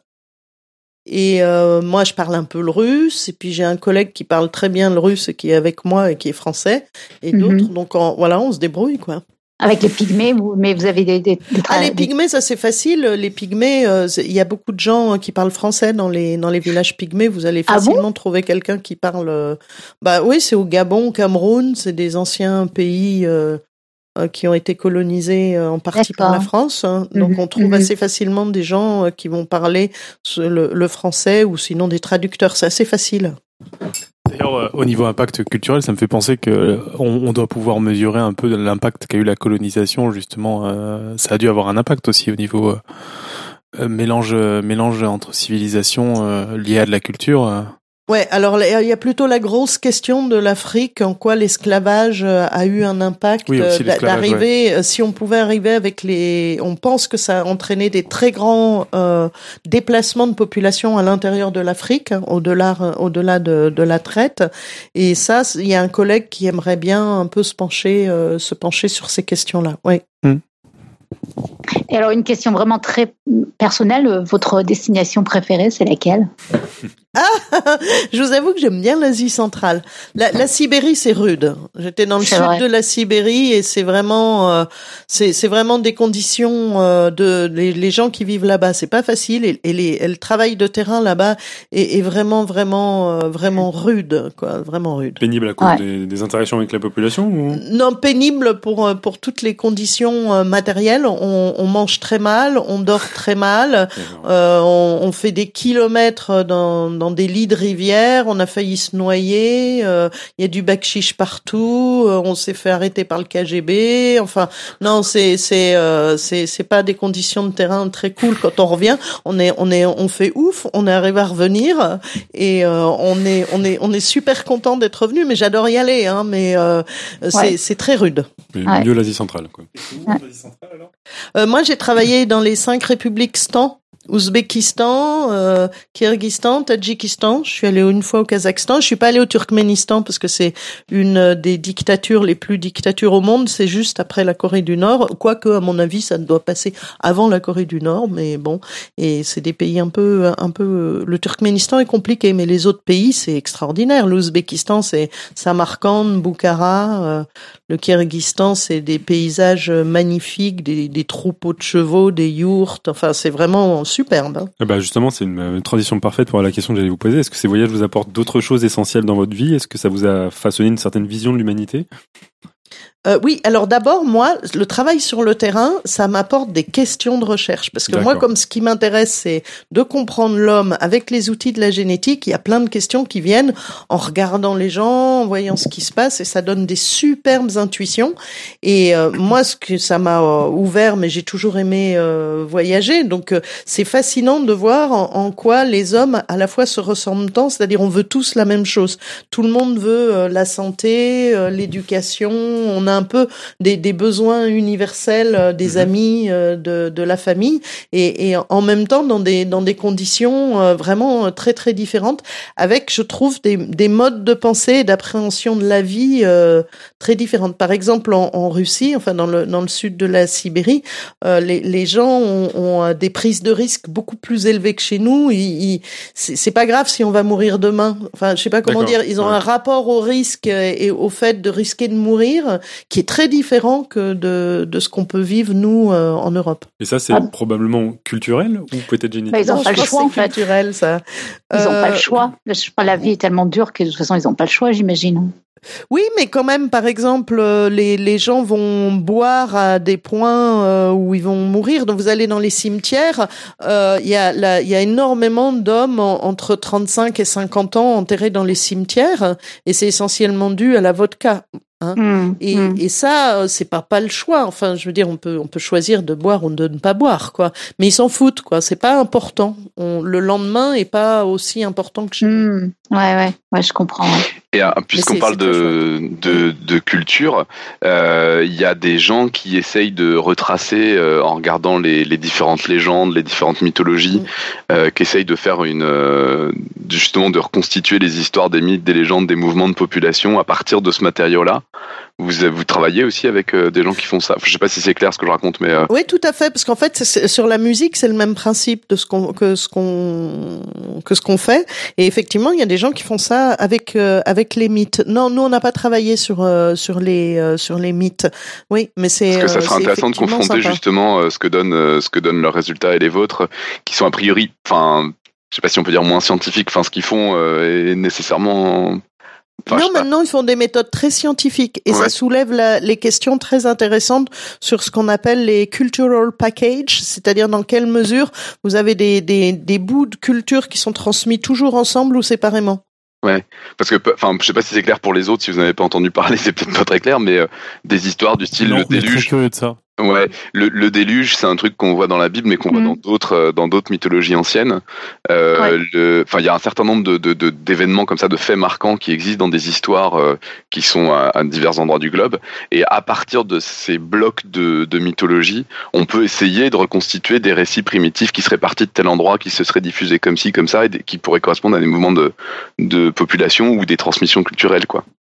Ouais, Et il y a un bel article pour ceux que ça intéresse qui est sorti l'année dernière euh, là-dessus, qui était vraiment très chouette. Ah ben, vous nous donnerez les références, oui, Qu'est-ce qu'on qu'est-ce qu'on un- cherche pour, pour pouvoir le trouver cet article, euh, les, les mots-clés euh, Euh, vous mettez mythe hein, et avec un Y. Hein. c'est sûr et il est sorti de mémoire, c'est dans PNAS. D'accord. Proceeding. euh, Ok. Euh, bah, on va essayer de retrouver ça pour les notes de l'émission. Euh, moi, j'en étais fini, je- j'en avais fini avec les questions euh, sur, sur la partie euh, recherche, donc je pense que c'est peut-être le bon moment pour faire remonter les questions des auditeurs, si quelqu'un s'en est chargé. Oui, par contre, je sais pas si. Je crois qu'Eléa voulait les lire. Elle nous a rejoint sur Skype. Je sais pas si elle a été ajoutée sur Eléa. Skype ou pas. Je suis là. Bonjour. ben, Super. Vous m'entendez bien là? Ouais, on t'entend. Ouais, bien. super. Parfait. D'accord. Euh, bah, bonjour Evelyne, j'étais pas là au début et euh, je suis je suis désolée parce que je voulais surtout pas louper cet épisode. Ça parlait de génétique. Euh, mais voilà, mais merci pour la fin parce que c'était déjà super intéressant. Donc du coup dans la chatroom, c'est pas fini. Hein. Ah oui, non, c'est pas fini, c'est sûr. Mais, mais, euh, voilà, je, suis- un peu frustrée. Du coup, j'ai lu les questions d'auditeurs et je sais pas, pas forcément euh, à quel moment de l'interview ça fait référence, mais je vais essayer de retransmettre euh, quand même le plus fidèlement possible. Alors, quelqu'un dans la chatroom demande est-ce que vous avez fait euh, le, même test ADN pour votre propre génome avec vos puces ou avec des puces de enfin sur comme sur le site 20, euh, 23andMe euh, Est-ce que vous l'avez fait pour des gens de votre famille et pour vous-même? Ben non, moi je l'ai pas fait. J'ai des collègues qui l'ont fait. D'abord, c'est interdit en France, hein. donc on n'a pas le droit de le faire. Euh, mais j'aurais pu le faire euh, quand j'étais au, au Canada. Mais non, je l'ai. En fait, euh, c'est ma... c'est vrai je me suis posé la question l'autre fois pourquoi je ne l'ai pas fait et j'ai pas vraiment enfin ça me ça me fascine pas quoi. Ça, Enfin, je veux dire, j'aime bi- j'aime bien retracer l'histoire des populations humaines, mais l'histoire en tant que telle d'un individu m'intéresse moins. Je sais pas Mm. comment vous expliquer. Bah ça c'est oui c'est très clair. Ça, fait, ça fait sens. Mais en revanche pourquoi c'est interdit en France? Parce que alors aux États-Unis c'est la grande mode. Hein. Alors en, en France, c'est euh, interdit parce que avec ça, on peut d'une part faire des tests de paternité indirecte. Donc il suffit de le faire avec deux personnes de la même famille. Mm. Euh, et, et ça, ça ne peut être fait en France que sous un contrôle judiciaire. Et ensuite, parce que sur les données euh, d'ADN, euh, il y a beaucoup d'informations médicales et on peut avoir beaucoup d'informations euh, médicales. Et les médecins considèrent peut-être à juste titre euh, que les gens sont assez mal armés pour euh, interpréter ces, ces données-là d'un point de vue individuel. Je vous dis, vous avez un, un risque d'avoir euh, plus élevé, euh, d'avoir l'Alzheimer, vous en faites quoi? Mhm. Et euh, en, en France, on a l'idée que ça devrait passer par le système médical. Moi, personnellement, je pense que la partie retracer ses origines, ce que j'appellerais de la génétique récréative, je vois pas très bien pourquoi ce serait devrait rester interdit. Oui, parce que si j'ai bien compris, euh, vous, euh, vous commandez votre test sur Amazon et puis effectivement, vous recevez les, les résultats et c'est, comme vous dites, c'est de la, c'est de la généalogie euh, récréative, je pense, hein, qui. Oui, mais il y a ouais. des problèmes. Par exemple, il y a quelqu'un comme ça qui a retrouvé son père qui était donneur de sperme. Hmm. Voilà. euh, Mhm, bien sûr, Donc bien euh, sûr. il y a toujours. euh, Il y a, il y plus le respect de l'anonymat pour d'autres personnes en fait qui va Ouais. du coup être mis en. Parce que quand une fois que vous mettez, vous avez vos données, vous pouvez les laisser sur le, avec le site. Tous les gens peuvent laisser leurs données génétiques s'ils le souhaitent sur le site, et du coup, il peut vous matcher, vous trouver des apparentés proches avec euh, d'autres gens qui ont déjà fait un test d'ADN. Et c'est comme ça que cet individu a été matché avec un cousin germain biologique qui l'a contacté, et à partir de là, il a pu trouver Ah, d'accord. qui était son Mhm. père euh, biologique. Alors Mhm. euh, bon, si le père avait pas envie que ça se sache, euh, c'est un peu une Bien ça sûr. peut être gênant. Mhm, mhm. Enfin, je connais Ouais. pas l'histoire de la famille après dans le détail, euh, je- mais Non, mais je vois ce que vous voulez dire, ouais. Bien sûr. donc, euh, mais il y aurait peut-être moyen de le faire euh, tout en maintenant euh, les notions de, de, de protection de l'individu. Oui, en fait, ce serait, le problème, ce serait pas tant de le faire, c'est effectivement que ce soit partagé sur Internet et mis en. Oui. Bon, en on va appeler, on va appeler Zuckerberg, on va lui en parler. Ah, déjà là, il vient de réaliser que peut-être en Europe, euh, il y avait des systèmes qui pouvaient exister, qu'ils ne seraient pas complètement aberrants pour euh, protéger euh, les individus et leurs données. Donc un grand pas est fait. Certes. On se laisse parler, Léa, pardon.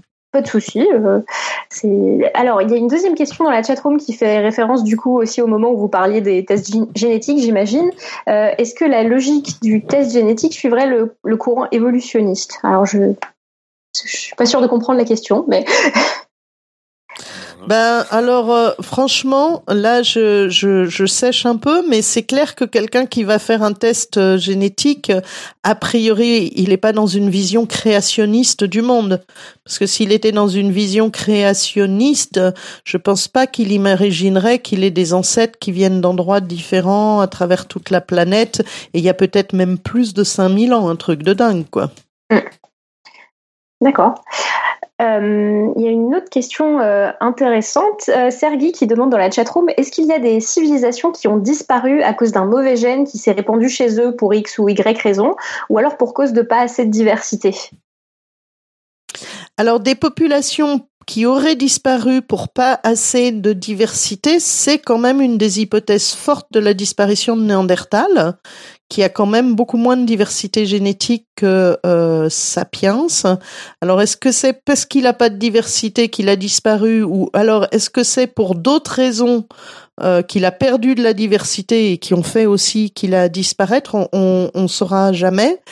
Euh, maintenant, des gènes qui euh, font euh, qu'une population disparaisse dans, en entier, on n'en connaît pas. Par contre, il est vraisemblable que quand il y a eu des épidémies, des très fortes épidémies, ne serait-ce que quand les Européens ont colonisé l'Amérique et ont détruit une grande partie des Amérindiens, c'est pas exclu que, au, au contraire, ceux qui ont survécu, c'est ceux qui portaient les gènes de résistance. Et effectivement, ceux qui sont morts, c'est ceux qui n'avaient pas les gènes de résistance. Ok. Ça fait complètement sens. Alors une autre question de Sergi euh, qui dit le langage fait barrière. Est-ce que ça veut aussi dire que entre guillemets les mêmes remplacent les gènes pour la sélection? Je sais pas si vous avez parlé de ça. Oui, oui, non, j'ai pas parlé des mêmes. Non, c'est pas tout à fait la, même chose parce qu'en plus les mêmes c'est super flou. Puis en fait, ce qu'on appelle la mémétique, euh, c'est un peu tombé en désuétude. Ça marche pas très bien. Euh, mais non, bah les langues, c'est une, un des facteurs. En fait, c'est un marqueur culturel facile à mesurer, mais il y en a d'autres. Mais c'est, c'est, c'est un des exemples pour montrer que la culture peut aussi jouer sur euh, l'évolution euh, biologique. Ça veut pas dire que ça le remplace. Vous nous rappelez ce que, ce que sont les mêmes, quand même, pour nos auditeurs? Alors, les mêmes, c'est l'idée, euh, en fait, les mêmes, c'est des idées Hein, c'est ça, c'est vraiment c'est des idées et en fait euh, des chercheurs se sont dit est-ce qu'on pourrait pas faire de la mémétique, c'est-à-dire de regarder comment les idées diffusent de la même manière que l'on peut regarder comment les gènes diffusent avec un peu une approche euh, épidémiologique et Mm. aussi en se disant pourquoi il y a certaines idées qui diffusent très bien, qui diffusent très vite, c'est autrement dit qui se reproduiraient très vite. Donc on ferait un peu des modèles euh, d'analogie de la génétique mais cette fois-ci euh, sur euh, sur les idées. sur Et la propagation des idées Pardon. Voilà, sur la propagation des idées. Alors ça a été très à la mode dans les années 90 et je vous avouerai franchement euh, que c'est ça fait un, un, un flop parce que là, moi, tous les colloques où je vais, il n'y a jamais personne qui en parle. Ou alors, c'est vraiment une communauté qui s'est mise à part et euh, faudrait que je creuse. Mhm. Mais franchement, je crois que la mémétique est un peu tombée en désuétude. Ah, c'est intéressant. hein. Euh, alors on a Gépif ensuite qui, qui, dit euh, on dit que l'ovule entre guillemets choisit un patrimoine génétique assez éloigné. Alors est-ce que c'est une info ou une intox? Non, pour certains variants génétiques, le système HLA, on voit que en général, euh, il y a effectivement, on a entre guillemets un, un choix. Alors, on ne sait pas forcément à quel niveau il se fait, mais on a en général des enfants qui sont euh, qui maximisent la, la diversité génétique euh, à, à ce à ce marqueur-là. Mais euh, voilà, le système c'est HLA, c'est quelque chose qui participe au système immunitaire. c'est voilà, le système HLA, ça participe au système immunitaire et il vaut mieux être le plus variable possible en tant qu'individu, c'est-à-dire avoir reçu de son père et de sa mère les choses les plus différentes possibles. Et, euh, de ce fait-là, on, pense qu'il y a des mécanismes qui font qu'on arrive à, à choisir ça, mais on pense plutôt que ça agirait au moment euh, du choix sexuel, c'est-à-dire au moment où un garçon et une fille se choisissent. On voit qu'il y a des appariements euh, avec des systèmes euh, pour faire des, des enfants avec le système HLA le plus différent possible, mais cela seulement dans certaines cultures. On le retrouve en Europe, mais on le retrouve pas, par exemple, dans certaines populations africaines. Alors, Il y a quelque, chose- il y a quelque chose que je comprends pas vis-à-vis de Moi cette plus. diversité, euh, diversité là, c'est que on a passé toute l'émission à expliquer qu'en fait euh, il y avait plein de choses euh, du côté culturel qui nous poussaient à, à se à se reproduire avec des gens qui sont proches de nous au sens large. Et là, on est en train de dire qu'en fait, il vaut mieux pour nos gènes euh, se reproduire avec des gens loin de nous. Pour les marqueurs HLA uniquement. Ah d'accord, ok. ah, d'accord, parce que pour le système immunitaire. Donc pour un petit bout de gène, et, ça dépend des cultures. Donc par exemple, c'est vrai, on le retrouve en Europe, mais on le retrouve pas dans les populations qui étaient analysées euh, en Afrique. D'accord. ah, d'accord, parce que c'est vrai qu'en psychologie, on dit aussi que les gens qui s'assemblent, ce sont ceux qui se ressemblent. hein. Ouais. Moi, alors, j'ai une question, elle est peut-être naïve, mais comment l'organisme il arrive à savoir que va y avoir ce cette complémentarité là et que l'individu qu'on vient de rencontrer, c'est euh, Par les odeurs, par les phéromones. D'accord. C'est les fameuses expériences des t-shirts qui avaient été faites. oui. Alors Alors en Je- gros, le dispositif expérimental, vous prenez des garçons, vous leur demandez de garder le même t-shirt et de pas se laver pendant trois jours. Ah, c'est super. moi, Voilà. j'avais reçu une invitation ça- pour une fête de Saint-Valentin pour participer à ce genre de choses. Je sais Voilà. pas pourquoi j'ai reçu ce mail. Je me, je me pose toujours la question. Après ça, vous mettez, vous disposez tous ces t-shirts et vous demandez euh, à un ensemble de jeunes femmes de rentrer dans la salle et de choisir le t-shirt qu'elles préfèrent. Et après, vous regardez les systèmes HLA et vous remarquez que en général, euh, le, choix euh, de la femme pour l'homme est, celui qui fait le, qui choisit, elles choisissent le système HLA le plus différent possible. En fait, faut voir le, le génome, c'est c'est une mosaïque hein, de, de plein de gènes. Donc, vous pouvez avoir une histoire pour un bout du génome, une histoire pour l'ensemble du génome. Donc, pour un bout du génome, vous avez intérêt à être différent. Pour un autre bout du génome, vous avez intérêt à vous ressembler. Enfin, voilà. Ouais, mais ce que je trouve épatant, c'est que tout ce qu'on a dit ce soir, on a l'air, euh, ça donne l'impression qu'il vaut quand même mieux aller vers des groupes qui se rapprochent, vu que c'est ce qu'on fait. Ou c'est bête comme euh, comme analyse. Bah, c'est pas parce que c'est ce qu'on fait que c'est le mieux. En fait, quoi, c'est mieux au sens. T'es euh, anxieux alors, pour ton... Est-ce que tu es anxieux pour ton mariage Non, non, pas du tout. Tout. Je veux dire, ça a été favorisé. Non, parce vu que, que si, euh, si vous avez un, un, un groupe humain cis ferme et qu'il n'y a plus euh, d'exogamie, donc euh, d'ouverture vers l'extérieur, votre groupe, il va perdre la diversité génétique et c'est pas bon. Donc il essaie de justement maintenir un peu des deux et. euh, C'est c'est cette espèce de de de de- d'adéquation. Il faut se marier. Il faut qu'il y en ait qui se marient à l'extérieur, d'autres qui se marient plutôt à l'intérieur. Il faut se marier pas trop apparentés, mais quand même pas trop éloignés. Donc c'est toujours un peu euh, euh, cette hein. balance entre diversité, similarité qu'on retrouve euh, qu'on retrouve dans notre espèce. D'accord, ouais, c'est intéressant. Bah, Ouais, c'est- c'est c'est comme en sélection en général, en fait, où on va essayer de garder euh, des traits qui nous intéressent tout en introduisant quand même euh, un, un peu de diversité pour pas que, que le patrimoine Voilà. génétique s'appauvrisse. Enfin, C'est ça. sauf qu'on le fait spontanément, quoi. Enfin, Mm. J'imagine. Alors, euh, oui, je continue Du coup, avec les juste, on n'a pas du tout Alors- répondu à la question, pardon, de, de, de qui était de savoir si au niveau de l'ovule, c'est une info ou une intox que- qu'il y a une sélection.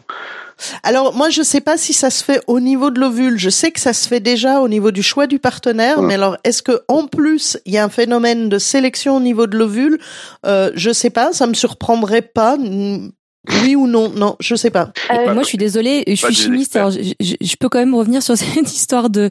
Alors du coup, dans le choix du partenaire, euh, il y aurait l'odeur, ça, je, je peux. Mais alors, il y a quand même un débat qui fait que chez l'être humain, on, on se demande si l'être humain est toujours sensible aux phéromones, s'il y a toujours cet organe voméronasal qui nous permet de détecter les phéromones.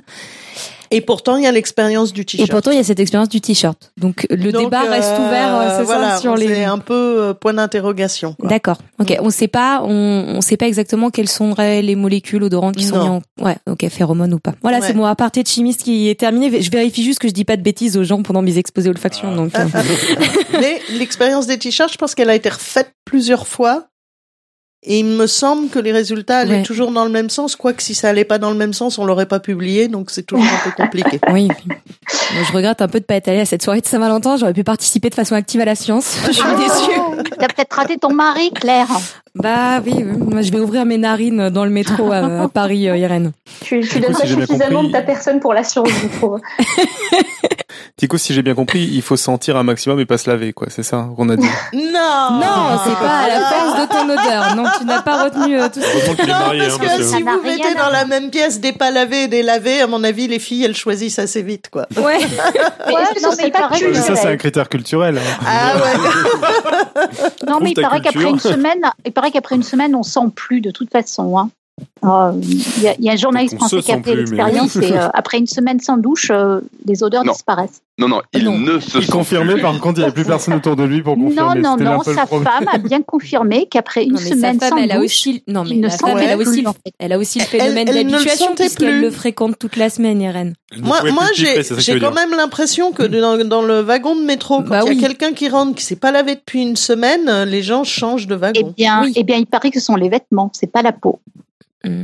Faudrait Ah. faire le test avec quelqu'un qui a pas vécu toute la semaine avec ce monsieur, quand Mais même. je dois hein. dire Oui, que oui, si quelqu'un Non, non, tout mais ouais, dans le métro, je un change jour- quand même de wagon. Enfin, Comment tester ça alors? C'est ça le problème.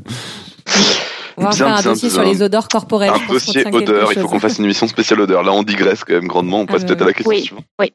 Pardon. Alors, euh, deux, deux questions de Sergi encore. Euh, la première, la population humaine euh, sur Terre est très proche génétiquement comparée à d'autres populations d'animaux. Est-ce que c'est Mm. trop? Et est-ce qu'il faut s'en soucier? Comme on se soucie de l'écologie pour la planète? Et euh, quelle politique serait possible en cette faveur? Ça fait peut-être beaucoup de questions d'un coup. Alors, on a notre espèce, donc là, je vous disais, on se ressemble à 99,9%. Euh, c'est trois fois plus que chez les orang-outans de Bornéo et deux fois plus que chez les chimpanzés. Donc, pour, par rapport aux, aux autres euh, grands singes, on est une espèce qui a peu de diversité génétique. Euh, Est-ce qu'il faut s'en soucier? A priori, non. Enfin, moi, ça me. On va mieux que les orang-outans en termes de population, je veux dire. Ouais, il n'y a pas très longtemps. On peut, avec les données génétiques, retracer l'histoire démographique des populations et des espèces, et on, on voit qu'il y a, il y a 100 ou 200 000 ans, c'est eux qui étaient euh, un plus nombreux que nous. nombreux, ah, Ouais. Ah, ok. bien fait les orang-outans. Euh, Bah non, faut protéger les grands singes. euh. Alors, euh, la, suite du coup de, des questions de Sergi, dans une population donnée, transmettre ces gènes via un couple ou via plusieurs couples, euh, est-ce que cela a un impact sur la transmission? Autrement dit, est-ce que la culture d'avoir des familles recomposées, ça a un impact sur la génétique? Et d'ailleurs, quel est le terme scientifique pour une demi-sœur dans une famille recomposée? Bah, une demi-sœur dans une famille recomposée. On n'a pas d'autre terme que ça. Euh, nous, il faudrait que les pratiques culturelles soient un peu euh, soient soient répandues euh, assez assez fréquemment. Ça va pas trop jouer ça. Par contre, ce qui peut jouer, on a des exemples, par exemple, des cultures chez les Amérindiens où là, les hommes sont polygames. Donc il y a des demi-frères et sœurs vu qu'ils ont plusieurs femmes.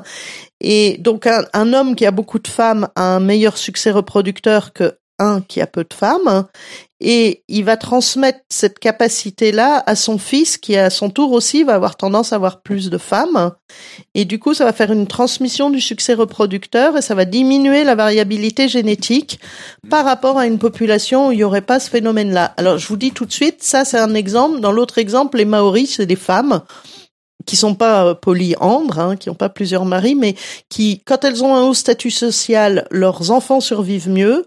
Donc elles ont plus d'enfants, elles transmettent le statut social à leurs filles qui à leur tour ont des enfants qui survivent mieux. Et donc ça, ça joue effectivement sur l'évolution, si ça se maintient pendant plusieurs générations, sur l'évolution de la diversité génétique. Donc je reviens à vos familles recomposées. le truc qui joue pour l'évolution génétique, c'est pas tant d'être recomposé, c'est de savoir si on a une plus forte variance du succès reproducteur et si ça s'est transmis.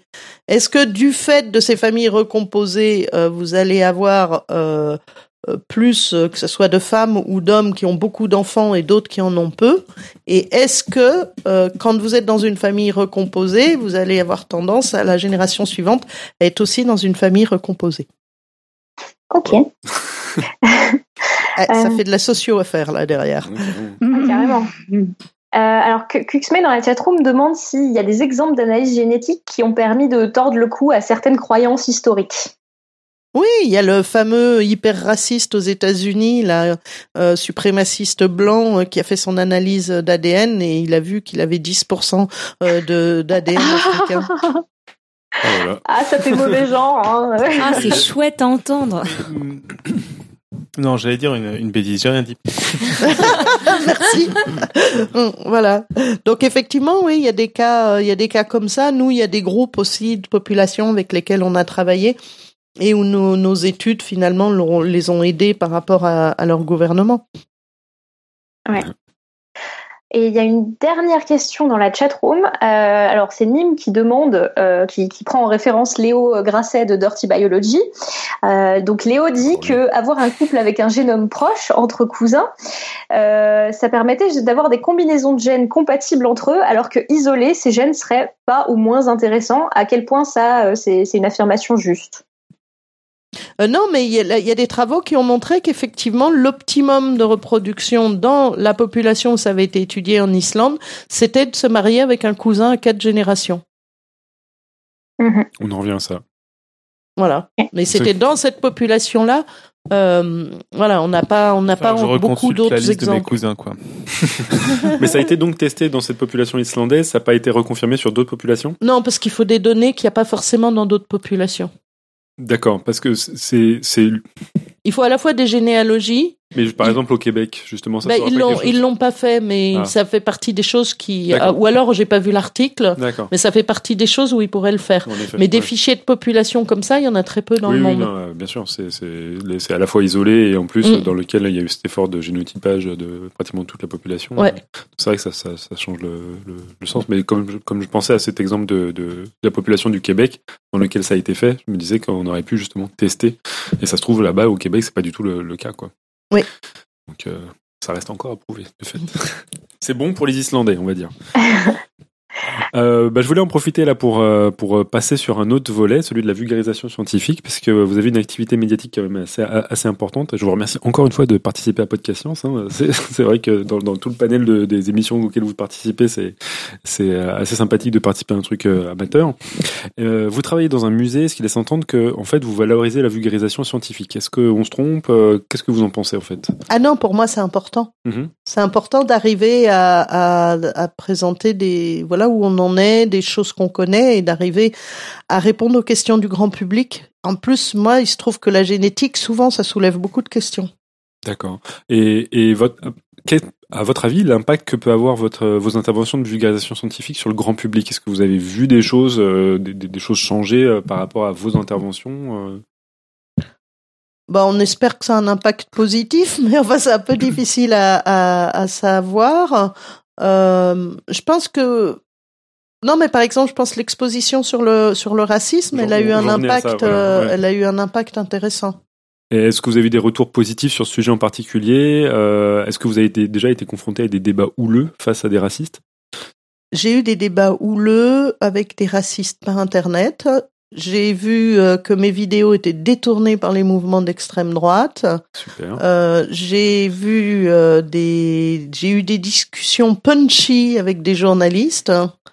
Ah. Euh, mais c'était plutôt intéressant. Ça m'a plutôt euh, amusé, on va dire. Je trouve ça chouette, quoi, de, de Ouais, il faut pouvoir avoir des, peu- les épaules pour que ça, pour, pour que ça amuse, parce que ça, moi, enfin, moi personnellement, ça m'aurait euh, bouleversé. Enfin, euh, qu'est- qu'est-ce qui fait que vous gardez justement la tête sur les épaules face à des, à des gens comme ça? Eh ben, parce que ça m'intéresse de réfléchir aux arguments. Voilà, qu'est-ce qu'on peut dire à partir de, de notre connaissance? Qu'est-ce qu'on peut dire qui arriverait à faire euh, réfléchir les gens autrement? Quels sont les messages qui peuvent toucher? Ben Alors dans Qu'est-ce- ce cas-là, euh, parfait. Le- La question qui s'impose, c'est est-ce que vous avez des trucs et astuces pour pouvoir faire réfléchir les gens? Ben, moi, je pense que déjà, la, la, la première chose, c'est de, en tous les cas, sur l'expo sur le racisme, moi, pour moi, ce qui était fondamental, c'était de pas être moralisateur. Je voulais vraiment euh, pas euh, euh, faire une expo, c'est pas bien de faire ceci, c'est pas bien de faire cela.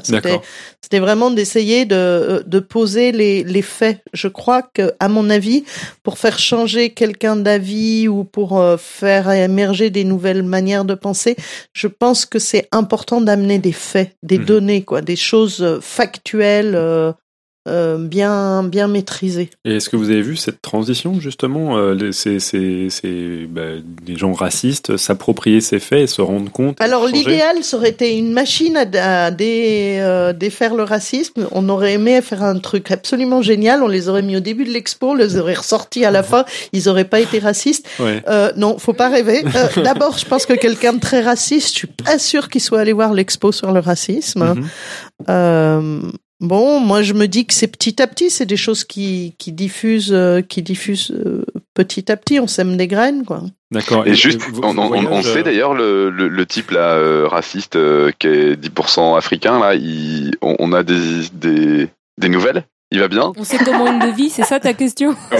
j'ai- Je suis désolée, j'ai une mauvaise mémoire des, des noms, mais je pense que vous pourrez le retrouver. Ça a été filmé, c'était dans un espèce de, de, de, de truc télévisé américain de show, là, genre euh, Oprah ou je sais pas quoi. Ah, mais oui, j'ai vu Et, truc. on le retrouve en boucle euh, sur euh, YouTube au moment Parce où on lui annonce ça. Je trouve que je trouve que c'est, enfin, je, je dis ça euh, pour la blague, mais pas que pour la blague. C'est-à-dire que si ce type-là, ça l'a pas ébranlé, il y a, d'une certaine manière, on peut espérer que faire des trucs pour les gamins sur la culture large, etc. Ça, mais c'est pas la peine de s'attaquer à quelqu'un qui, qui est raciste. Je veux dire, on n'en fera jamais rien, quoi.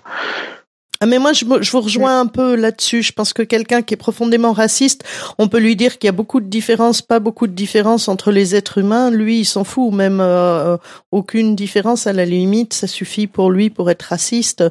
Donc, euh, c'est effectivement peut-être pas à, à chez ces gens-là qu'il faut euh, toucher, mais c'est plutôt moi l'exposition. Nous, on l'avait ciblée sur les jeunes. Mais par exemple, il y a une chose qui je pense est importante, c'est, on retrouve exactement les mêmes euh, les mêmes questions les mêmes questions sur euh, les gens qui euh, disent que l'évolution c'est faux, les gens enfin les créationnistes, les ou un, certain nombre de personnes comme ça. Et, et c'est vrai que finalement peut-être le plus efficace est de de s'occuper des jeunes et de s'occuper de des gens qui sont prêts à être convaincus mais qui finalement savent pas pourquoi sont convaincus. Enfin, Les gens Oui. qui, qui sont d'accord sans savoir pourquoi, c'est peut-être Mm. plus important finalement de, de leur parler à eux, quoi. De dire tout simplement, euh, bah, on peut essayer de faire une théorie raciste et puis on constate que ça marche pas, quoi.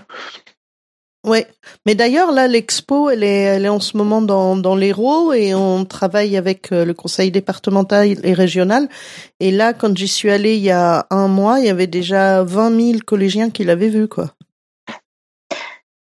Euh, si je peux rajouter un truc, en fait, je viens de chercher et pour euh, nos auditeurs, euh, cette personne euh, white supremaciste là qui, qui découvre qu'il est partiellement africain s'appelle Craig Cobb.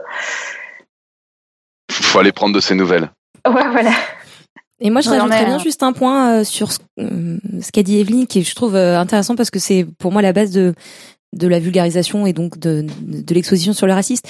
Je suis pas sûre que essayer de, de convaincre des racistes que le raciste euh, c'est nul, ce soit le but de ce genre de choses, parce que de toute façon, on n'y arrivera pas. Ce qui est intéressant dans la vulgarisation et dans ce genre d'exposition, c'est que euh, on est là pour donner des billes, du contenu scientifique, et pour que les gens prennent ce contenu-là, et ensuite qu'ils aient une réflexion intelligente et armée avec des billes scientifiques pour essayer de comprendre si leur point de vue il leur paraît juste ou pas. Je suis pas sûre que le but soit convaincre des gens, mais d'éduquer les Ouais. le jeune public. En là, plus, en plus, moi, c'est une question qui me fascine. Je comprends pas comment on fait pour être raciste. Donc c'est pour ça aussi que je voulais faire. Je me suis dit, mais comment ça se fait qu'on arrive à être raciste? Et du coup, bon, c'était intéressant de faire appel à la psychologie sociale, à comment marche le cerveau, à l'histoire, euh, voilà, un peu tout ça pour essayer de comprendre comment ça se fait qu'à certains moments de l'histoire, on était dans un système complètement raciste. Je trouve ça. euh, Enfin, euh, voilà, moi j'ai l'impression de d'être sur une autre planète et du coup maintenant je comprends mieux comment ça marche, donc je comprends mieux euh, les, les ressorts et la, la manière de penser que peuvent avoir des, gens qui sont racistes. Et ça, vos voyages, ça n'avait pas aussi contribué à, comprendre un petit peu comment le, racisme fonctionne Parce que j'imagine que d'une certaine manière, on se nous, nous-mêmes, quand on fait des voyages, on se confronte avec énormément de populations. Donc d'une certaine manière, bah, c'est difficile d'être raciste quand on fait beaucoup de voyages, je pense. Euh, mais, mais par contre, euh, on peut se confronter à des populations qui elles-mêmes sont racistes et peut-être comprendre des, des, des mécanismes universels euh, de, de ce genre de Ouais. préjudice. Alors par exemple, moi j'ai bien compris euh, que ce qu'on appelle l'ethnocentrisme, vraiment de préférer son groupe aux autres groupes, ça, ça a l'air d'être un universel. Mhm. Et il y a des mécanismes dans notre cerveau qui ont été étudiés par les gens qui font de la psychologie sociale, qui montrent bien que naturellement on va toujours préférer euh, préférer son groupe. Ouais. Donc on a, euh, il y a quelque chose, dirais, dans, dans notre cerveau, une graine qui euh, peut pousser vers du racisme, mais elle peut aussi pousser vers du vers du non-racisme. On peut préférer son groupe sans avoir envie de massacrer l'autre, quoi. Je veux dire, euh, il Mm. y a il y a toute une mesure, mais je trouve que c'est intéressant quand même de partir de ce constat-là, de pas partir de l'idée, euh, voilà, tout le monde est beau, tout le monde est gentil. Non, on fait des catégories. Donc quand on voit des gens, on va les mettre dans des boîtes, c'est naturel. Naturellement, on préfère son groupe aux autres. Enfin, il y a des mécanismes euh, derrière qui qui qui font qui ont été un peu construits aussi par notre par notre évolution et qui permettent de mieux comprendre d'où va après germer le le, le racisme. Et, et il faut pas nier ces phénomènes-là si on veut avoir une approche euh, Ouais. correcte par rapport à ces Là- là, problèmes de c'est- C'est société. assez important ce que vous disiez, c'est qu'il y a, y a cette, euh, cette composante qu'on peut retrouver ici chez d'autres groupes animaux, dans lesquels euh, bah, des groupes sociaux, que ce soit des singes euh, ou, ou même, euh, même chez, chez baleines, vont se rencontrer et il va y avoir souvent ce, cette propension à conserver la structure de leur propre groupe plutôt que d'aller échanger. Quoi. Oui. Et ça, cette composante, on va dire, euh, cette tendance serait favorisée par quel mécanisme évolutif? Ah bah, le mécanisme évolutif, c'est que si vous avez euh, de la nourriture à partager, vaut mieux la partager à travers les membres de votre groupe qui, à un moment donné, risquent eux aussi de partager la nourriture avec vous. Mhm. Ça, c'est chez l'homme. Chez les animaux, c'est la sélection de parentèle. C'est-à-dire, c'est intéressant de favoriser des individus avec lesquels on partage des gènes, parce qu'en les aidant, on aide à la propagation de nos propres gènes. Bien sûr. Oh bah, je vous l'ai fait vite, hein, mais Oui, oui, non, non, mais je pense que bon, c'est un peu de la génétique avec les mains, mais ça, ça suffit à, à comprendre, quoi. ouais, c'est les grands principes. Quoi. Voilà. Euh, Et du coup, ça serait intéressant aussi d'étudier euh, d'un point de vue sociologique euh, et, et éventuellement autre chose, les gens qui, euh, qui, qui sortent d'un certain milieu. Je pense au milieu sectaire ou, ou, ou pas forcément sectaire d'ailleurs, mais qui changent de, de groupe, de, de voir la, Mais ça, il y en a aussi chez les animaux, et c'est ça qui est intéressant, c'est qu'il y a des groupes sociaux, bah, par exemple les lions, dans lequel euh, le groupe en soi, souvent, c'est une structure fermée, mais euh, le, le mâle, généralement dominant, va chasser euh, les, les mâles qui sont pas dominants, qui eux vont se balader de groupe en groupe et vont permettre justement des flux génétiques euh, entre entre bah, tribus ou populations de, de, lions. Et euh, tu peux avoir au, sein d'une même espèce des tendances différentes parce qu'il y en a qui ont euh, un- une approche de la stratégie pour se reproduire différente de d'autres quoi. Tu vois ce que j'ai dit ou? Oui, oui, mais c'est pas exactement ce que je disais parce que moi j'étais plutôt sur de l'humain et sur du, euh, du départ volontaire, quoi. C'est-à-dire que qu'est-ce qui se passe? Mais là, on est plus dans de la psychologie, mais en fait, c'est un domaine de recherche qui mêle tellement tout qu'on on en arrive à se poser des questions sur tout. Mais je disais que tu comme- remplaces euh, claque psychologique par euh, claque euh, euh, véritable et voilà, t'as as le même système avec les lions. non, mais tu, tu te fais pas forcément jarter de, tu vois, quelqu'un, euh, n'importe quoi, quelqu'un qui est dans un dans un milieu où la religion compte beaucoup et qui euh, fait le pas de choisir de vivre sans religion ou le contraire Hmm. ou n'importe n'importe quoi, quelqu'un qui décide d'aller d'aller vivre à l'autre bout du monde et de se Ouais, couper un peu de, de tous ses proches. qu'est-ce qu'il y a, qu'est-ce qu'il y a comme mécanisme derrière? On a envie de penser que c'est culturel, c'est ça que tu veux dire? Non, je sais pas. Je, je, je trouve que je pense que ça serait intéressant d'é- d'étudier ce qui se passe dans la dans la tête de ces gens-là. Ce qu'on voit quand même, euh, moi pour avoir étudié différentes populations humaines, mais pas tout le temps, on voit qu'il y a quand même des, des espèces de traditions familiales d'ouverture ou de fermeture. C'est-à-dire on, on voit quand même que c'est des espèces de, de comportements euh, qui, qui, qui courent dans, dans les familles. Vous avez des familles où les gens ont tendance à pas bouger, à rester sur place, à être toujours dans leur groupe. Et vous avez des familles où il y a une tendance à la mobilité, euh, à la mobilité plus forte. Alors maintenant, voir exactement euh, d'où ça vient, est-ce que c'est dans l'éducation, etc. Je sais pas.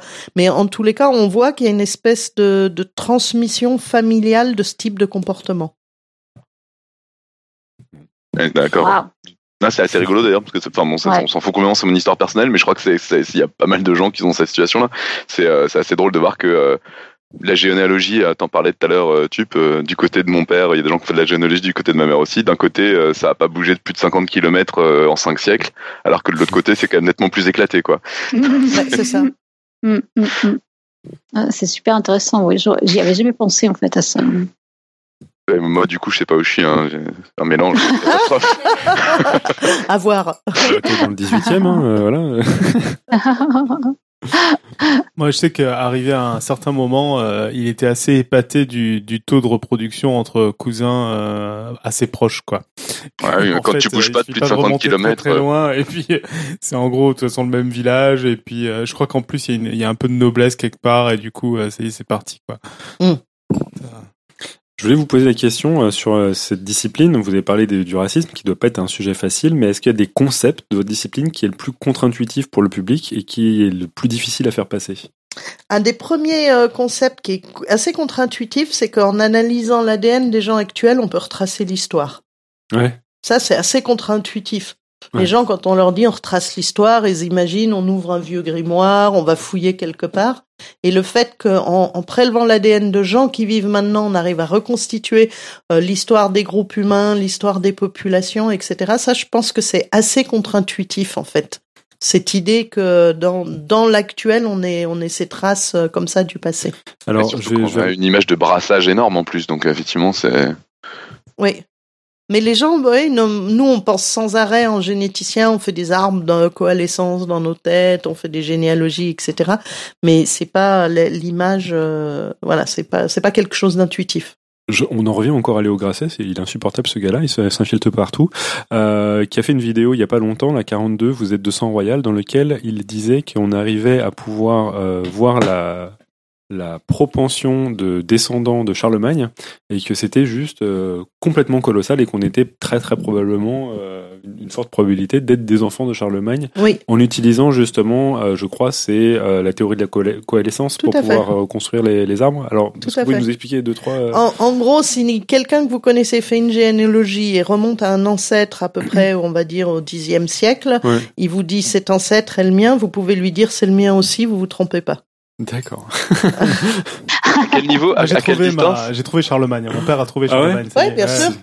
Bien sûr. Donc, quand Ah, je lui ai dit, il m'a pas cru. Donc là, il est en train de chercher Charlemagne de l'autre côté. il a trouvé que d'un des côtés de mes parents, d'un des côtés. Donc, euh, Ouais, c'est hallucinant de pouvoir remonter Ouais. aussi loin. euh, euh. et il est remonté plus loin. hein. Je crois qu'il il a trouvé euh, Mahomet aussi. Mm.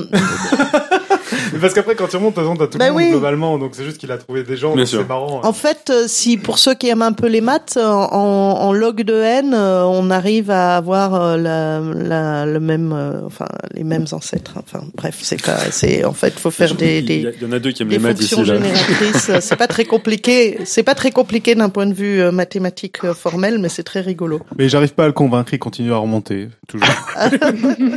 Mais du coup, ça, c'est contre-intuitif. C'est, c'est, c'est, c'est difficile Ah. à passer pour le public. Ah mais c'est très contre-intuitif. Le premier ancêtre commun à toute l'humanité, il daterait de 6000 ans, c'est complètement contre-intuitif. Le premier ancêtre commun à tous les Européens, 2000, c'est complètement tr- contre-intuitif. Non, c'est clair. Le premier ancêtre Ouais, commun, Et parce qu'en fait, le truc qui est le plus épatant, et c'est peut-être ce qui est pas aussi bien expliqué dans la vidéo de, de Dirty Biology, C'est que- tiens.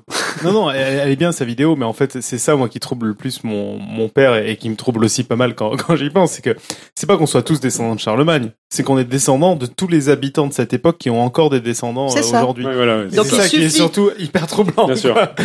C'est qu'on C'est pour ça qu'il descendant suffit qu'il y en ait un qui a Ouais, été retrouvé dans une généalogie de quelqu'un. Ça veut donc dire qu'il a des descendants jusqu'à nos jours pour que vous puissiez vous Bien aussi sûr. affirmer que c'est votre ancêtre. Et du coup, ce qui est assez troublant, c'est qu'on n'est pas en train de parler de on a un descendant commun, on est en train de parler, on a des, je sais pas, des millions. Oui. Enfin, euh, il y avait combien de. je sais pas, j'ai eu peur en disant des millions, mais. Peut-être millions quand même à cette époque. Ouais, ouais. Dixième siècle, ouais, non, c'est quand même.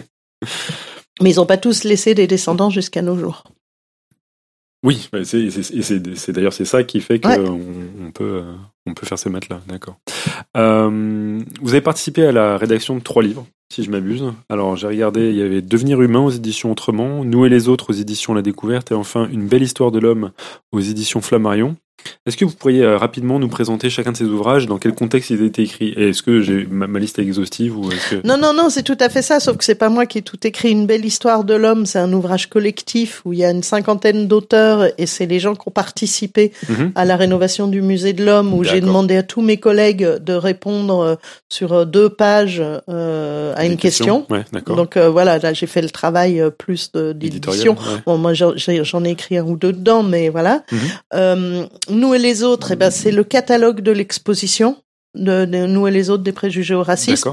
Donc ça reprend une bonne partie euh, des, des textes de, de l'exposition. Oui. Et, euh, et l'autre, c'est un article dans un livre euh, collectif. Ouais, c'est euh, où c'était la question qu'est-ce que c'est pour vous qu'être humain? D'accord. Du coup, Mm. vous n'avez pas encore écrit votre livre. Non, je suis en train de l'écrire, Ah. mais j'arrive pas à, à trouver, à dégager le, le temps qu'il faut parce que j'ai le souhait d'écrire quelque chose de très grand public. D'accord. Et euh, voilà. Et donc, le, comme vous le savez, quand on fait de la vulgarisation, c'est toujours difficile de trouver le bon ton, le bon niveau. euh, pas que ça soit trop simple, pas que ça soit trop compliqué. Voilà. D'accord. Ouais, on, on prend date serait- pour la sortie du livre, hein, Oui, une bien autre sûr, hein, on émission. sera hein. là, hein. J'étais en train de me dire, oh là là, j'ai déjà hâte de le lire. On peut, on peut bien euh, refaire une émission pour servir de brouillon. Il n'y a pas de. Oui, voilà. Ah, super On le Là, je viendrai. Oui, Vous revenez pour Voilà. la sortie du livre. oui. Ouais, je viendrai. Avant le Et du livre, coup- pour après le livre, il n'y a pas de problème. Parmi toutes ces activités de vulgarisation, vous, finalement, vous, vous avez essayé, essayé pas mal de, de formats, l'exposition, la radio, les conférences, les livres. Quelle est celle que vous préférez et pourquoi? Alors l'exposition j'aime bien parce que c'est c'est super. On rencontre les muséographes, plein de gens d'autres Mhm. métiers, mais c'est c'est très très exigeant. Mhm. Euh, mais euh, c'est quand même euh, c'est magique de pouvoir faire une une exposition. Moi je trouve ça vraiment magique. ouais. J'ai trouvé ça euh, je trouvais ça extraordinaire. C'est pour ça que je voulais essayer l'écriture, euh, vraiment la vulgarisation. Mhm. Euh, J'aime ça, mais j'arrive pas à prendre assez de temps pour euh, pour le faire. Donc Oui. ça je pourrais vous dire après. On prend date, ça c'est Euh, la radio, j'aime bien. Euh, je j'ai jamais euh, eu le trac à la radio. J'aime ça. Ah, c'est super. je trouve ça super euh, super sympa. Et vous n'avez pas fait systématiquement que de la radio sur votre sujet, c'est ça? Non, bon, non, non, non. J'ai fait un. Je réponds bien volontiers aux, aux journalistes. Là, la dernière chose que j'ai fait, c'est sur un truc de France Culture le matin où on doit présenter un. On doit présenter un artiste. D'accord. Et vous avez présenté une une une J'ai présenté de Saint-Phal Saint-Phal, Ouais, ouais, d'accord, voilà. Donc euh, non, moi je, je suis Et assez. ça, c'était euh, spontané Ils vous ont invité comme ça ou euh, Euh, bah, ils m'ont invité de genre le lundi pour euh, venir me voir le mercredi et enregistrer en un quart d'heure et c'était fait. c'est et- super. Non, je, je- j'aime, j'aime bien la radio. Je trouve ça, je trouve ça agréable. Et le podcast, on vous demandera après. Et bah, du coup, on, est- on peut en profiter pour faire votre actualité. Donc, euh, depuis le 28 mars, il y a l'exposition euh, Néandertal, c'est ça? Ouais, alors celle-là, je m'en suis pas occupée. D'accord. Mais venez la voir, elle est super. Très bien. Euh, bon, bah, ça, c'est un, rendez-vous à prendre. Et donc, on, on a parlé des projets. Il y a ce, ce livre. Est-ce qu'il y a d'autres projets de vulgarisation ou de recherche qui sont importants et dont on va discuter? Euh, pour l'instant, non. Je me suis donné une année. euh, En fait, euh, j'ai l'impression que des, des collègues se sont donné le mot et je, je suis invitée dans plein de colloques de partout. Donc euh, ça, c'est mon année euh, au colloque. Le. Japon, la Norvège, le Canada, la pratique. Hongrie. Enfin voilà. Et alors moi, ce que j'aime faire, c'est finir mes interviews avec deux questions que je pique à Jean-Michel Abrassard de Scepticisme Scientifique.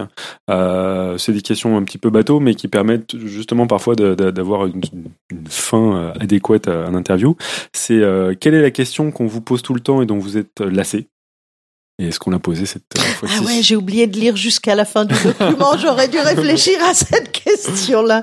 Quelle est la question dont on me pose et euh, dont je suis euh, si, si vous la reconnaissez, euh, vous- Il y en a pas encore. C'est bon. Alors, Donc pour l'instant, il y en a pas une euh, qui revient sans arrêt et, Et qui et me qui me saoule. Je trouve que le public est assez imaginatif en termes de questions.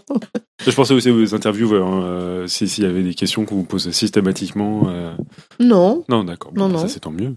Très bien. Et quelle est la question qu'on oublie souvent de vous poser et que pourtant vous trouveriez intéressante de développer? Euh, ah oui, alors euh, je pense qu'il y a, il y a une, enfin c'est pas une question, c'est un point de vue. J'aimerais bien qu'on me parle un peu plus euh, du fait euh, de faire des maths et d'être une femme, euh, parce Ah. que il y a vraiment un, un petit souci de, de désaffection. Enfin moi, j'ai pas fait des maths aussi développées que de- des gens qui font que des maths, euh, mais voilà, c'est- je pense qu'il y, a- il y a des réflexions à avoir sur pourquoi euh, les, les jeunes femmes font aussi peu euh, de, de maths. Et votre Bah, Il y a un gros souci. Pas un petit souci, un gros souci. Et je comprends pas pourquoi on n'arrive pas à rendre les maths marrantes, alors que moi, j'ai toujours trouvé ça très rigolo, les maths. Et, et franchement, il y a vraiment un, un petit, un petit souci par rapport à ça.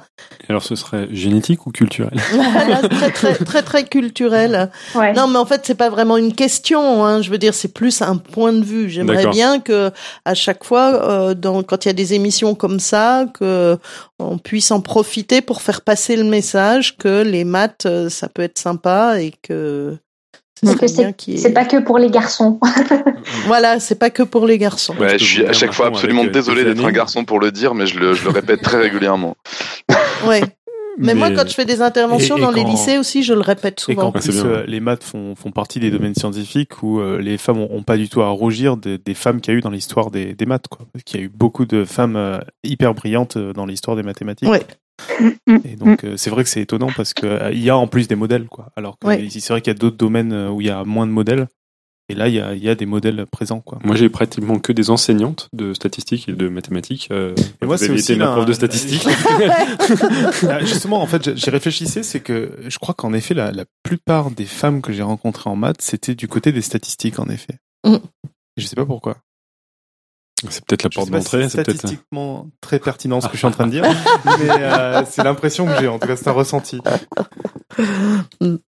Mais c'est pas vraiment une question. hein. Non, non, mais- bon, c'est quelque chose qui Mais il y a des- m'interpelle. Il y a des histoires, moi, enfin, je sais pas si c'est une réponse à la question, mais il y a, pour avoir fait quand même des études de maths, euh, il y a un côté euh, assez puant, faut bien le dire, assez con, euh, quand on fait des études de maths, de plus c'est abstrait, plus c'est fort, c'est dur. Et euh, un, un côté très compétitif comme ça, de euh, c'est moi qui fais la théorie la plus abstraite, quoi. Euh, c'est moi qui fais le truc qui a le moins d'application. Enfin, il y a, il y, a, il y a- il y a un côté comme ça, fierté de faire un truc coupé du réel, très abstrait, très difficile à comprendre parce que c'est très tout ça.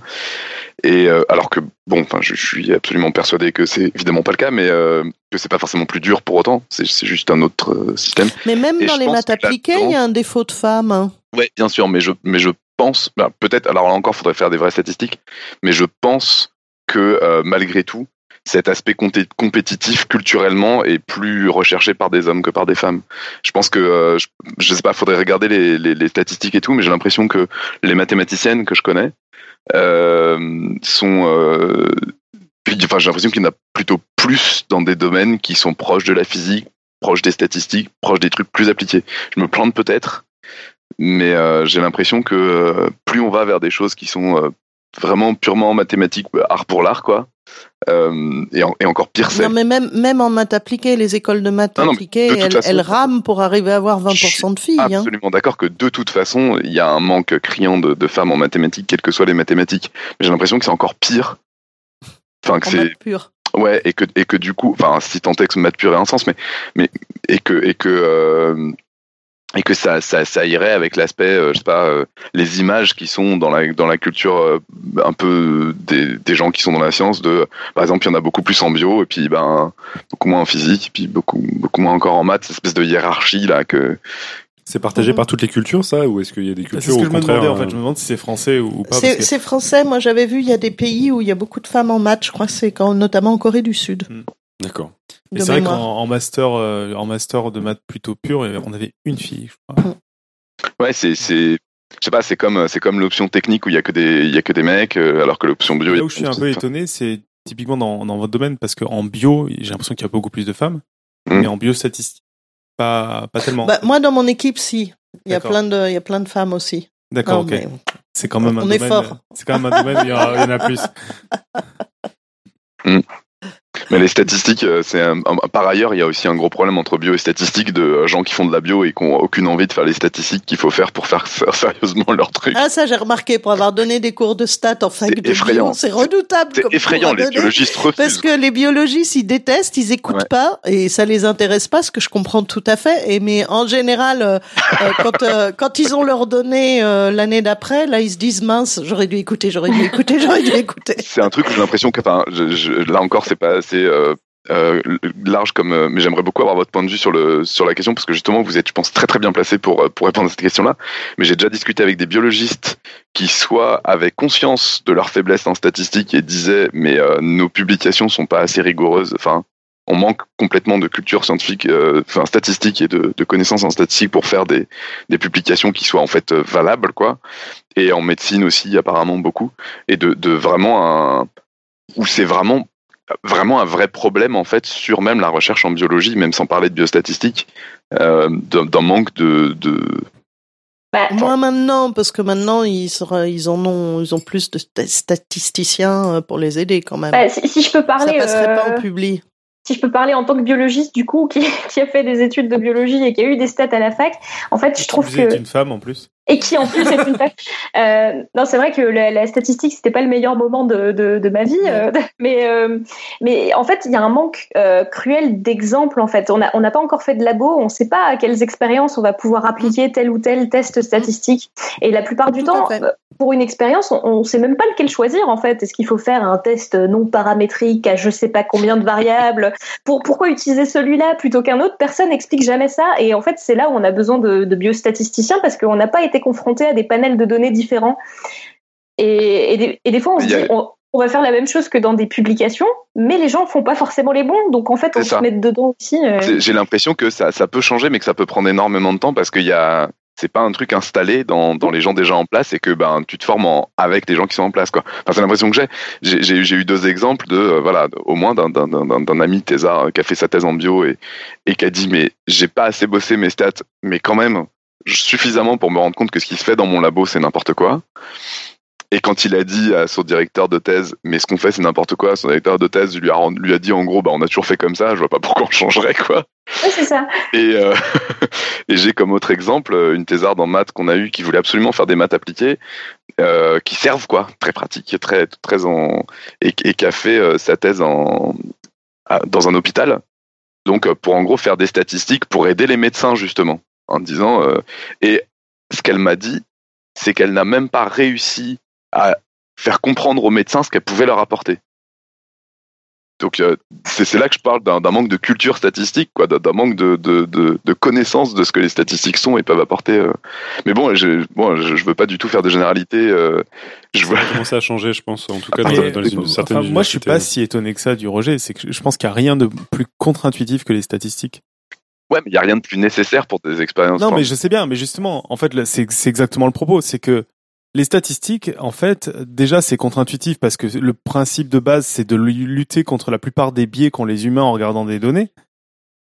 Et ensuite, c'est contre-intuitif, c'est pénible parce qu'en gros, les statistiques vont faire qu'un truc où tu as l'impression que ça marche vont te prouver que ça marche pas. Et donc, euh, Non, je pense que c'est un côté très très contre-intuitif et désagréable en fait. de fait, parce que ça a été conçu pour ça. Été conçu pour pas se faire avoir par des trucs où naturellement on se fait avoir. Donc c'est hyper désagréable. On a un truc où on se dit ça a l'air de bien marcher. On fait un calcul qu'on comprend à moitié et ça donne un résultat où c'est non, en fait c'est normal. C'est je trouve hyper dur euh, et, et hyper abstrait et hyper contre-intuitif au niveau de. Enfin, ça va à l'encontre de notre manière d'avoir des intuitions, je trouve. Et c'est un Mathieu qui dit ça. Et on a complètement coupé la chic à notre invité qui, qui a Pardon. posé la question. C'est vrai. On a parlé de maths du coup. C'est vrai. Mais réservons ça pour un autre euh, sujet, peut-être une autre Oh. invitation début d'ailleurs. Mais aussi, mais c'est comme ça. De toute façon, toi, tu dois bosser puisque tu vas nous donner ton pitch pour la, Ah, la semaine maintenant prochaine. Eh oui, Oui. tiens, fais, fais le malin. Ouais, alors moi, je suis un peu au milieu de nulle part euh, dans, dans mon pitch, mais bon, c'est pas grave. Euh, la semaine prochaine, donc, en fait, j'ai j'ai re-réalisé récemment que je m'étais inscrit pour la semaine prochaine pour parler, mais je sais un peu de, de quoi je vais parler. Euh, En, en gros, je voulais parler de euh, de d'essayer de construire de la connaissance. Ou en gros, on vous en parle pas mal dans le podcast via la science. Et je me pose pas mal de questions parce que j'officie dans des univers autres que scientifiques, en particulier euh, dans le théâtre, où il y a des gens qui me semblent avoir une démarche euh, honnête et, euh, et critique de construction de connaissances, mais qui n'ont pas une démarche scientifique.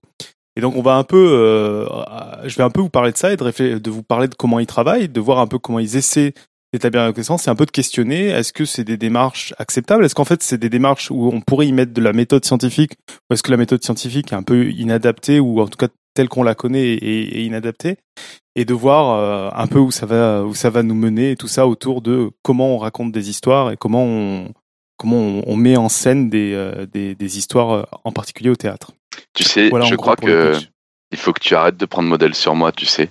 T'as le droit de préparer, en fait. Bon, les deux tourtereaux, là, non, vous ouais, allez vous calmer pour la en fait, soirée, en je vrai, pense. En vrai, j'ai vachement préparé. C'est que j'écris tardivement, mais j'ai lu plein de trucs euh, hyper intéressants, en particulier sur le lien avec. euh, T'as un titre, t'as un titre pour Je résumer? ce qu'on a eu ce soir est hyper intéressant aussi parce que bah, c'est tout ce côté apport culturel, le, le côté aussi euh, à quel point on est marqué par ça, et, euh, et un peu de réfléchir. En fait, tout ça, c'est né.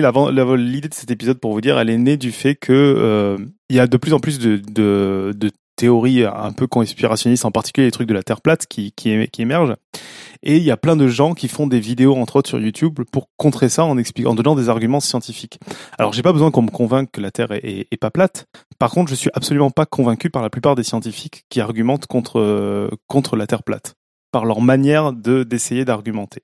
Et c'est un peu là le propos de départ, de me dire, en fait, j'ai l'impression que cette manière de, présenter en effet des faits, un peu de, présenter les choses, est pas convaincante. Alors qu'elle est factuelle, alors qu'elle est, elle est exacte. Et c'est un peu, euh, je trouve qu'il y a des choses intéressantes, en particulier dans le théâtre, de se poser la question de comment on va euh, toucher quelqu'un, comment on va, on va construire une histoire et comment on a construit là-dessus. Et pour finir, parce que je vois que Pierre euh, s'impatiente, euh, qu'il juste- faut que tu en laisses un petit peu pour le Oui, sujet. voilà. si vous donnez envie, vous en faites pas, il y en aura pour le sujet. Et notre postulat de départ, c'est de se dire, en fait, les choses dont on se souvient le plus, c'est souvent des histoires de fiction. Et donc, c'est quand même que c'est efficace pour, euh, pour justement faire travailler la mémoire, voire nous faire changer, nous faire réfléchir. Voilà un peu. Et on en verra plus la semaine prochaine, on en discutera la semaine prochaine. Super. On en arrive au moment de la quote de la citation. Et alors, je ne sais pas si notre invité a fait son travail. Si, si, si, j'ai bien réfléchi euh, et j'ai trouvé une citation, mais comme je me souviens pas de la citation, parce que j'ai mauvaise mémoire de On va la faire citation. approximativement, En ça gros, passera. En gros, c'était, euh, j'aime bien ce qu'avait dit une Edgar Morin, que l'individu est so- 100% biologique, 100% euh, culturel et 100% social. Il a une belle phrase autour de ce concept-là. Et On la qui colle merveilleusement bien avec le dossier du soir. Mais malheureusement, j'ai pas retrouvé la phrase. Mais euh, il a- il une belle phrase. Donc si vous cherchez. Edgar Morin, genre 100%, vous devriez retomber sur la phrase sur Internet. Alors ça, c'est sourcé. Ça, c'est une citation sourcée. C'est Bon, voilà. on va- un chercheur scientifique. C'est Edgar Morin ou, ou Albert Einstein. C'est pareil. Alors, c'était 100% biologie, 100% culturel et 100% social. Parce que je vois quelqu'un qui galère pour, pour le marquer. Et on peut passer par le quiz du mois? Oui, le quiz du mois. Euh, D'ailleurs, on n'a toujours pas euh, décidé qui répondait au quiz de moi, je crois, mais le quiz du mois, qui revient aussi souvent comme sujet de conversation que le mauvais temps. Alors, est-ce que c'est un sujet de papotage innocent ou une vraie douleur qui handicape nos vieux jours? La vraie question, on a plus mal aux articulations quand il fait humide. Info, attends. On a plus mal. on a C'est bon, on plus mal. Et si on avait compris Robin, Bah, Ah non, oui. mais excuse-moi, mais ça donne l'impression qu'on avait plus mal aux On a articulations. plus mal. Est-ce que vous douillez plus quand c'est humide dehors Les vieux là? Evelyne Ayer, un avis sur ce quiz? Aucun avis. Mais effectivement, on entend souvent les, les personnes âgées se plaindre qu'elles ont mal aux articulations. Quand il fait humide, on a même tous les sketchs de gens qui peuvent prévoir la météo avec ça. Oui, avec- c'est vrai que le, le- on aurait fait une, on aurait dû faire un double quiz. Et peut-on vraiment prévoir la météo en fonction de la douleur dans votre genou? Ouais, ça peut être, euh, Celui qui répondra au quiz. Au final, qui, qui va se Ah, bon, ça. ah oui, on connaît pas encore la réponse, bien qu'Irène commence à s'en faire une idée. Mais on a super hâte d'entendre vos réponses. On attend vos commentaires, vos avis et surtout vos belles démonstrations scientifiques. Moi, j'attends de voir ça. Quels sont les protocoles pour pouvoir tester ça? Bon, bah, on verra. Passer sa journée dans le sauna, par exemple. Mais bien sûr. Euh, Tu me, tu me, tu m'annonces quand même, non? Eh bien, écoute, on va passer au Patreon. Est-ce que tu, tu peux avoir la, la belle obligeance, hein, Avec même, plaisir. euh, grâce. Merci à notre dernier contributeur en date, d'abord euh, Mathieu. Euh, donc nous avoir soutenu sur Patreon.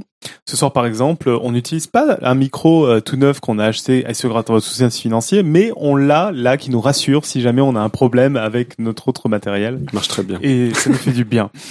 Euh, voilà, et donc il faut pas oublier que vous êtes notre seul sponsor, donc vous pouvez, si vous le souhaitez et si vous le pouvez bien sûr, trouver facilement notre page sur euh, le site Patreon et euh, bah, nous soutenir, nous faire des dons ou euh, et si vous n'avez pas les moyens, vous pouvez nous envoyer des jolis messages et ça nous fait aussi très plaisir. Alors, quelques annonces. On a, depuis le 28 mars, Néan- Néandertal Expo à trouver au muséum euh, de, de- Au musée de l'homme. Qui, qui est- oui, j'arriverai pas à le dire. Mais Place donc- du Trocadéro, à Paris. Donc voilà. Euh, on en a entendu pas, pas mal de bien, notamment euh, à travers euh, une nouvelle entente au Café des Sciences euh, qui s'appelle Jennifer Kerner, absolument aucun lien, et qui a une chaîne qui s'appelle Boneless et qui a visité le- l'exposition Néandertal. On a fait un petit compte rendu et ça a donné vraiment, vraiment envie. Donc allez vous ruer là-bas. Je crois que c'est jusqu'en janvier 2000. Oui. ouais, bon. Bon, vous avez le temps, mais quand même, faut y aller. Et donc, si on peut faire des annonces en province, Oui, allez voir Nous et les autres des préjugés au racisme, euh, qui est euh, sur le, le site de Pierre Vive, hein, donc euh, dans la banlieue de Montpellier. Dans un musée qui s'appelle. Pierre Vive, D'accord, très bien. Bah, très bien. et euh, qui est euh, l'ancien quartier euh, de la Paillade, qui s'appelle aussi Mosson. et jusqu'à quand? Euh, elle est là quelques mois. D'accord. Bon, ça va alors. Comme ça, on pourra le laisser dans le montage. euh, Oui. Ah puis tiens, euh, et puis dans le montage aussi, on pourra laisser. J'ai le droit d'annoncer plusieurs fois aussi. hein, les autres ont le droit. Que le dernier week-end de mai, il ne faut en- à aucun prix manquer le salon culture et jeux mathématiques à Paris, place Saint-Sulpice, en plein air gratuit. Très bien. Que c'est super Tu y bien. Pour faire des maths. Oui, bien sûr qu'il est- Et les filles, venez, vous pouvez faire des maths. Ah, voilà. Facile. Alors, euh, on va conclure cette émission en remerciant énormément Evelyne Ayer euh, pour une émission vraiment passionnante. Comme toujours, n'hésitez pas à nous envoyer vos remarques, like ou pas like, vos suggestions, vos attentes, vos critiques. Merci à nos auditeurs pour leur soutien financier ou pas financier. On espère vous retrouver la semaine prochaine pour une émission bien différente avec Tup. Et d'ici là, bien entendu, que servir la science soit votre joie.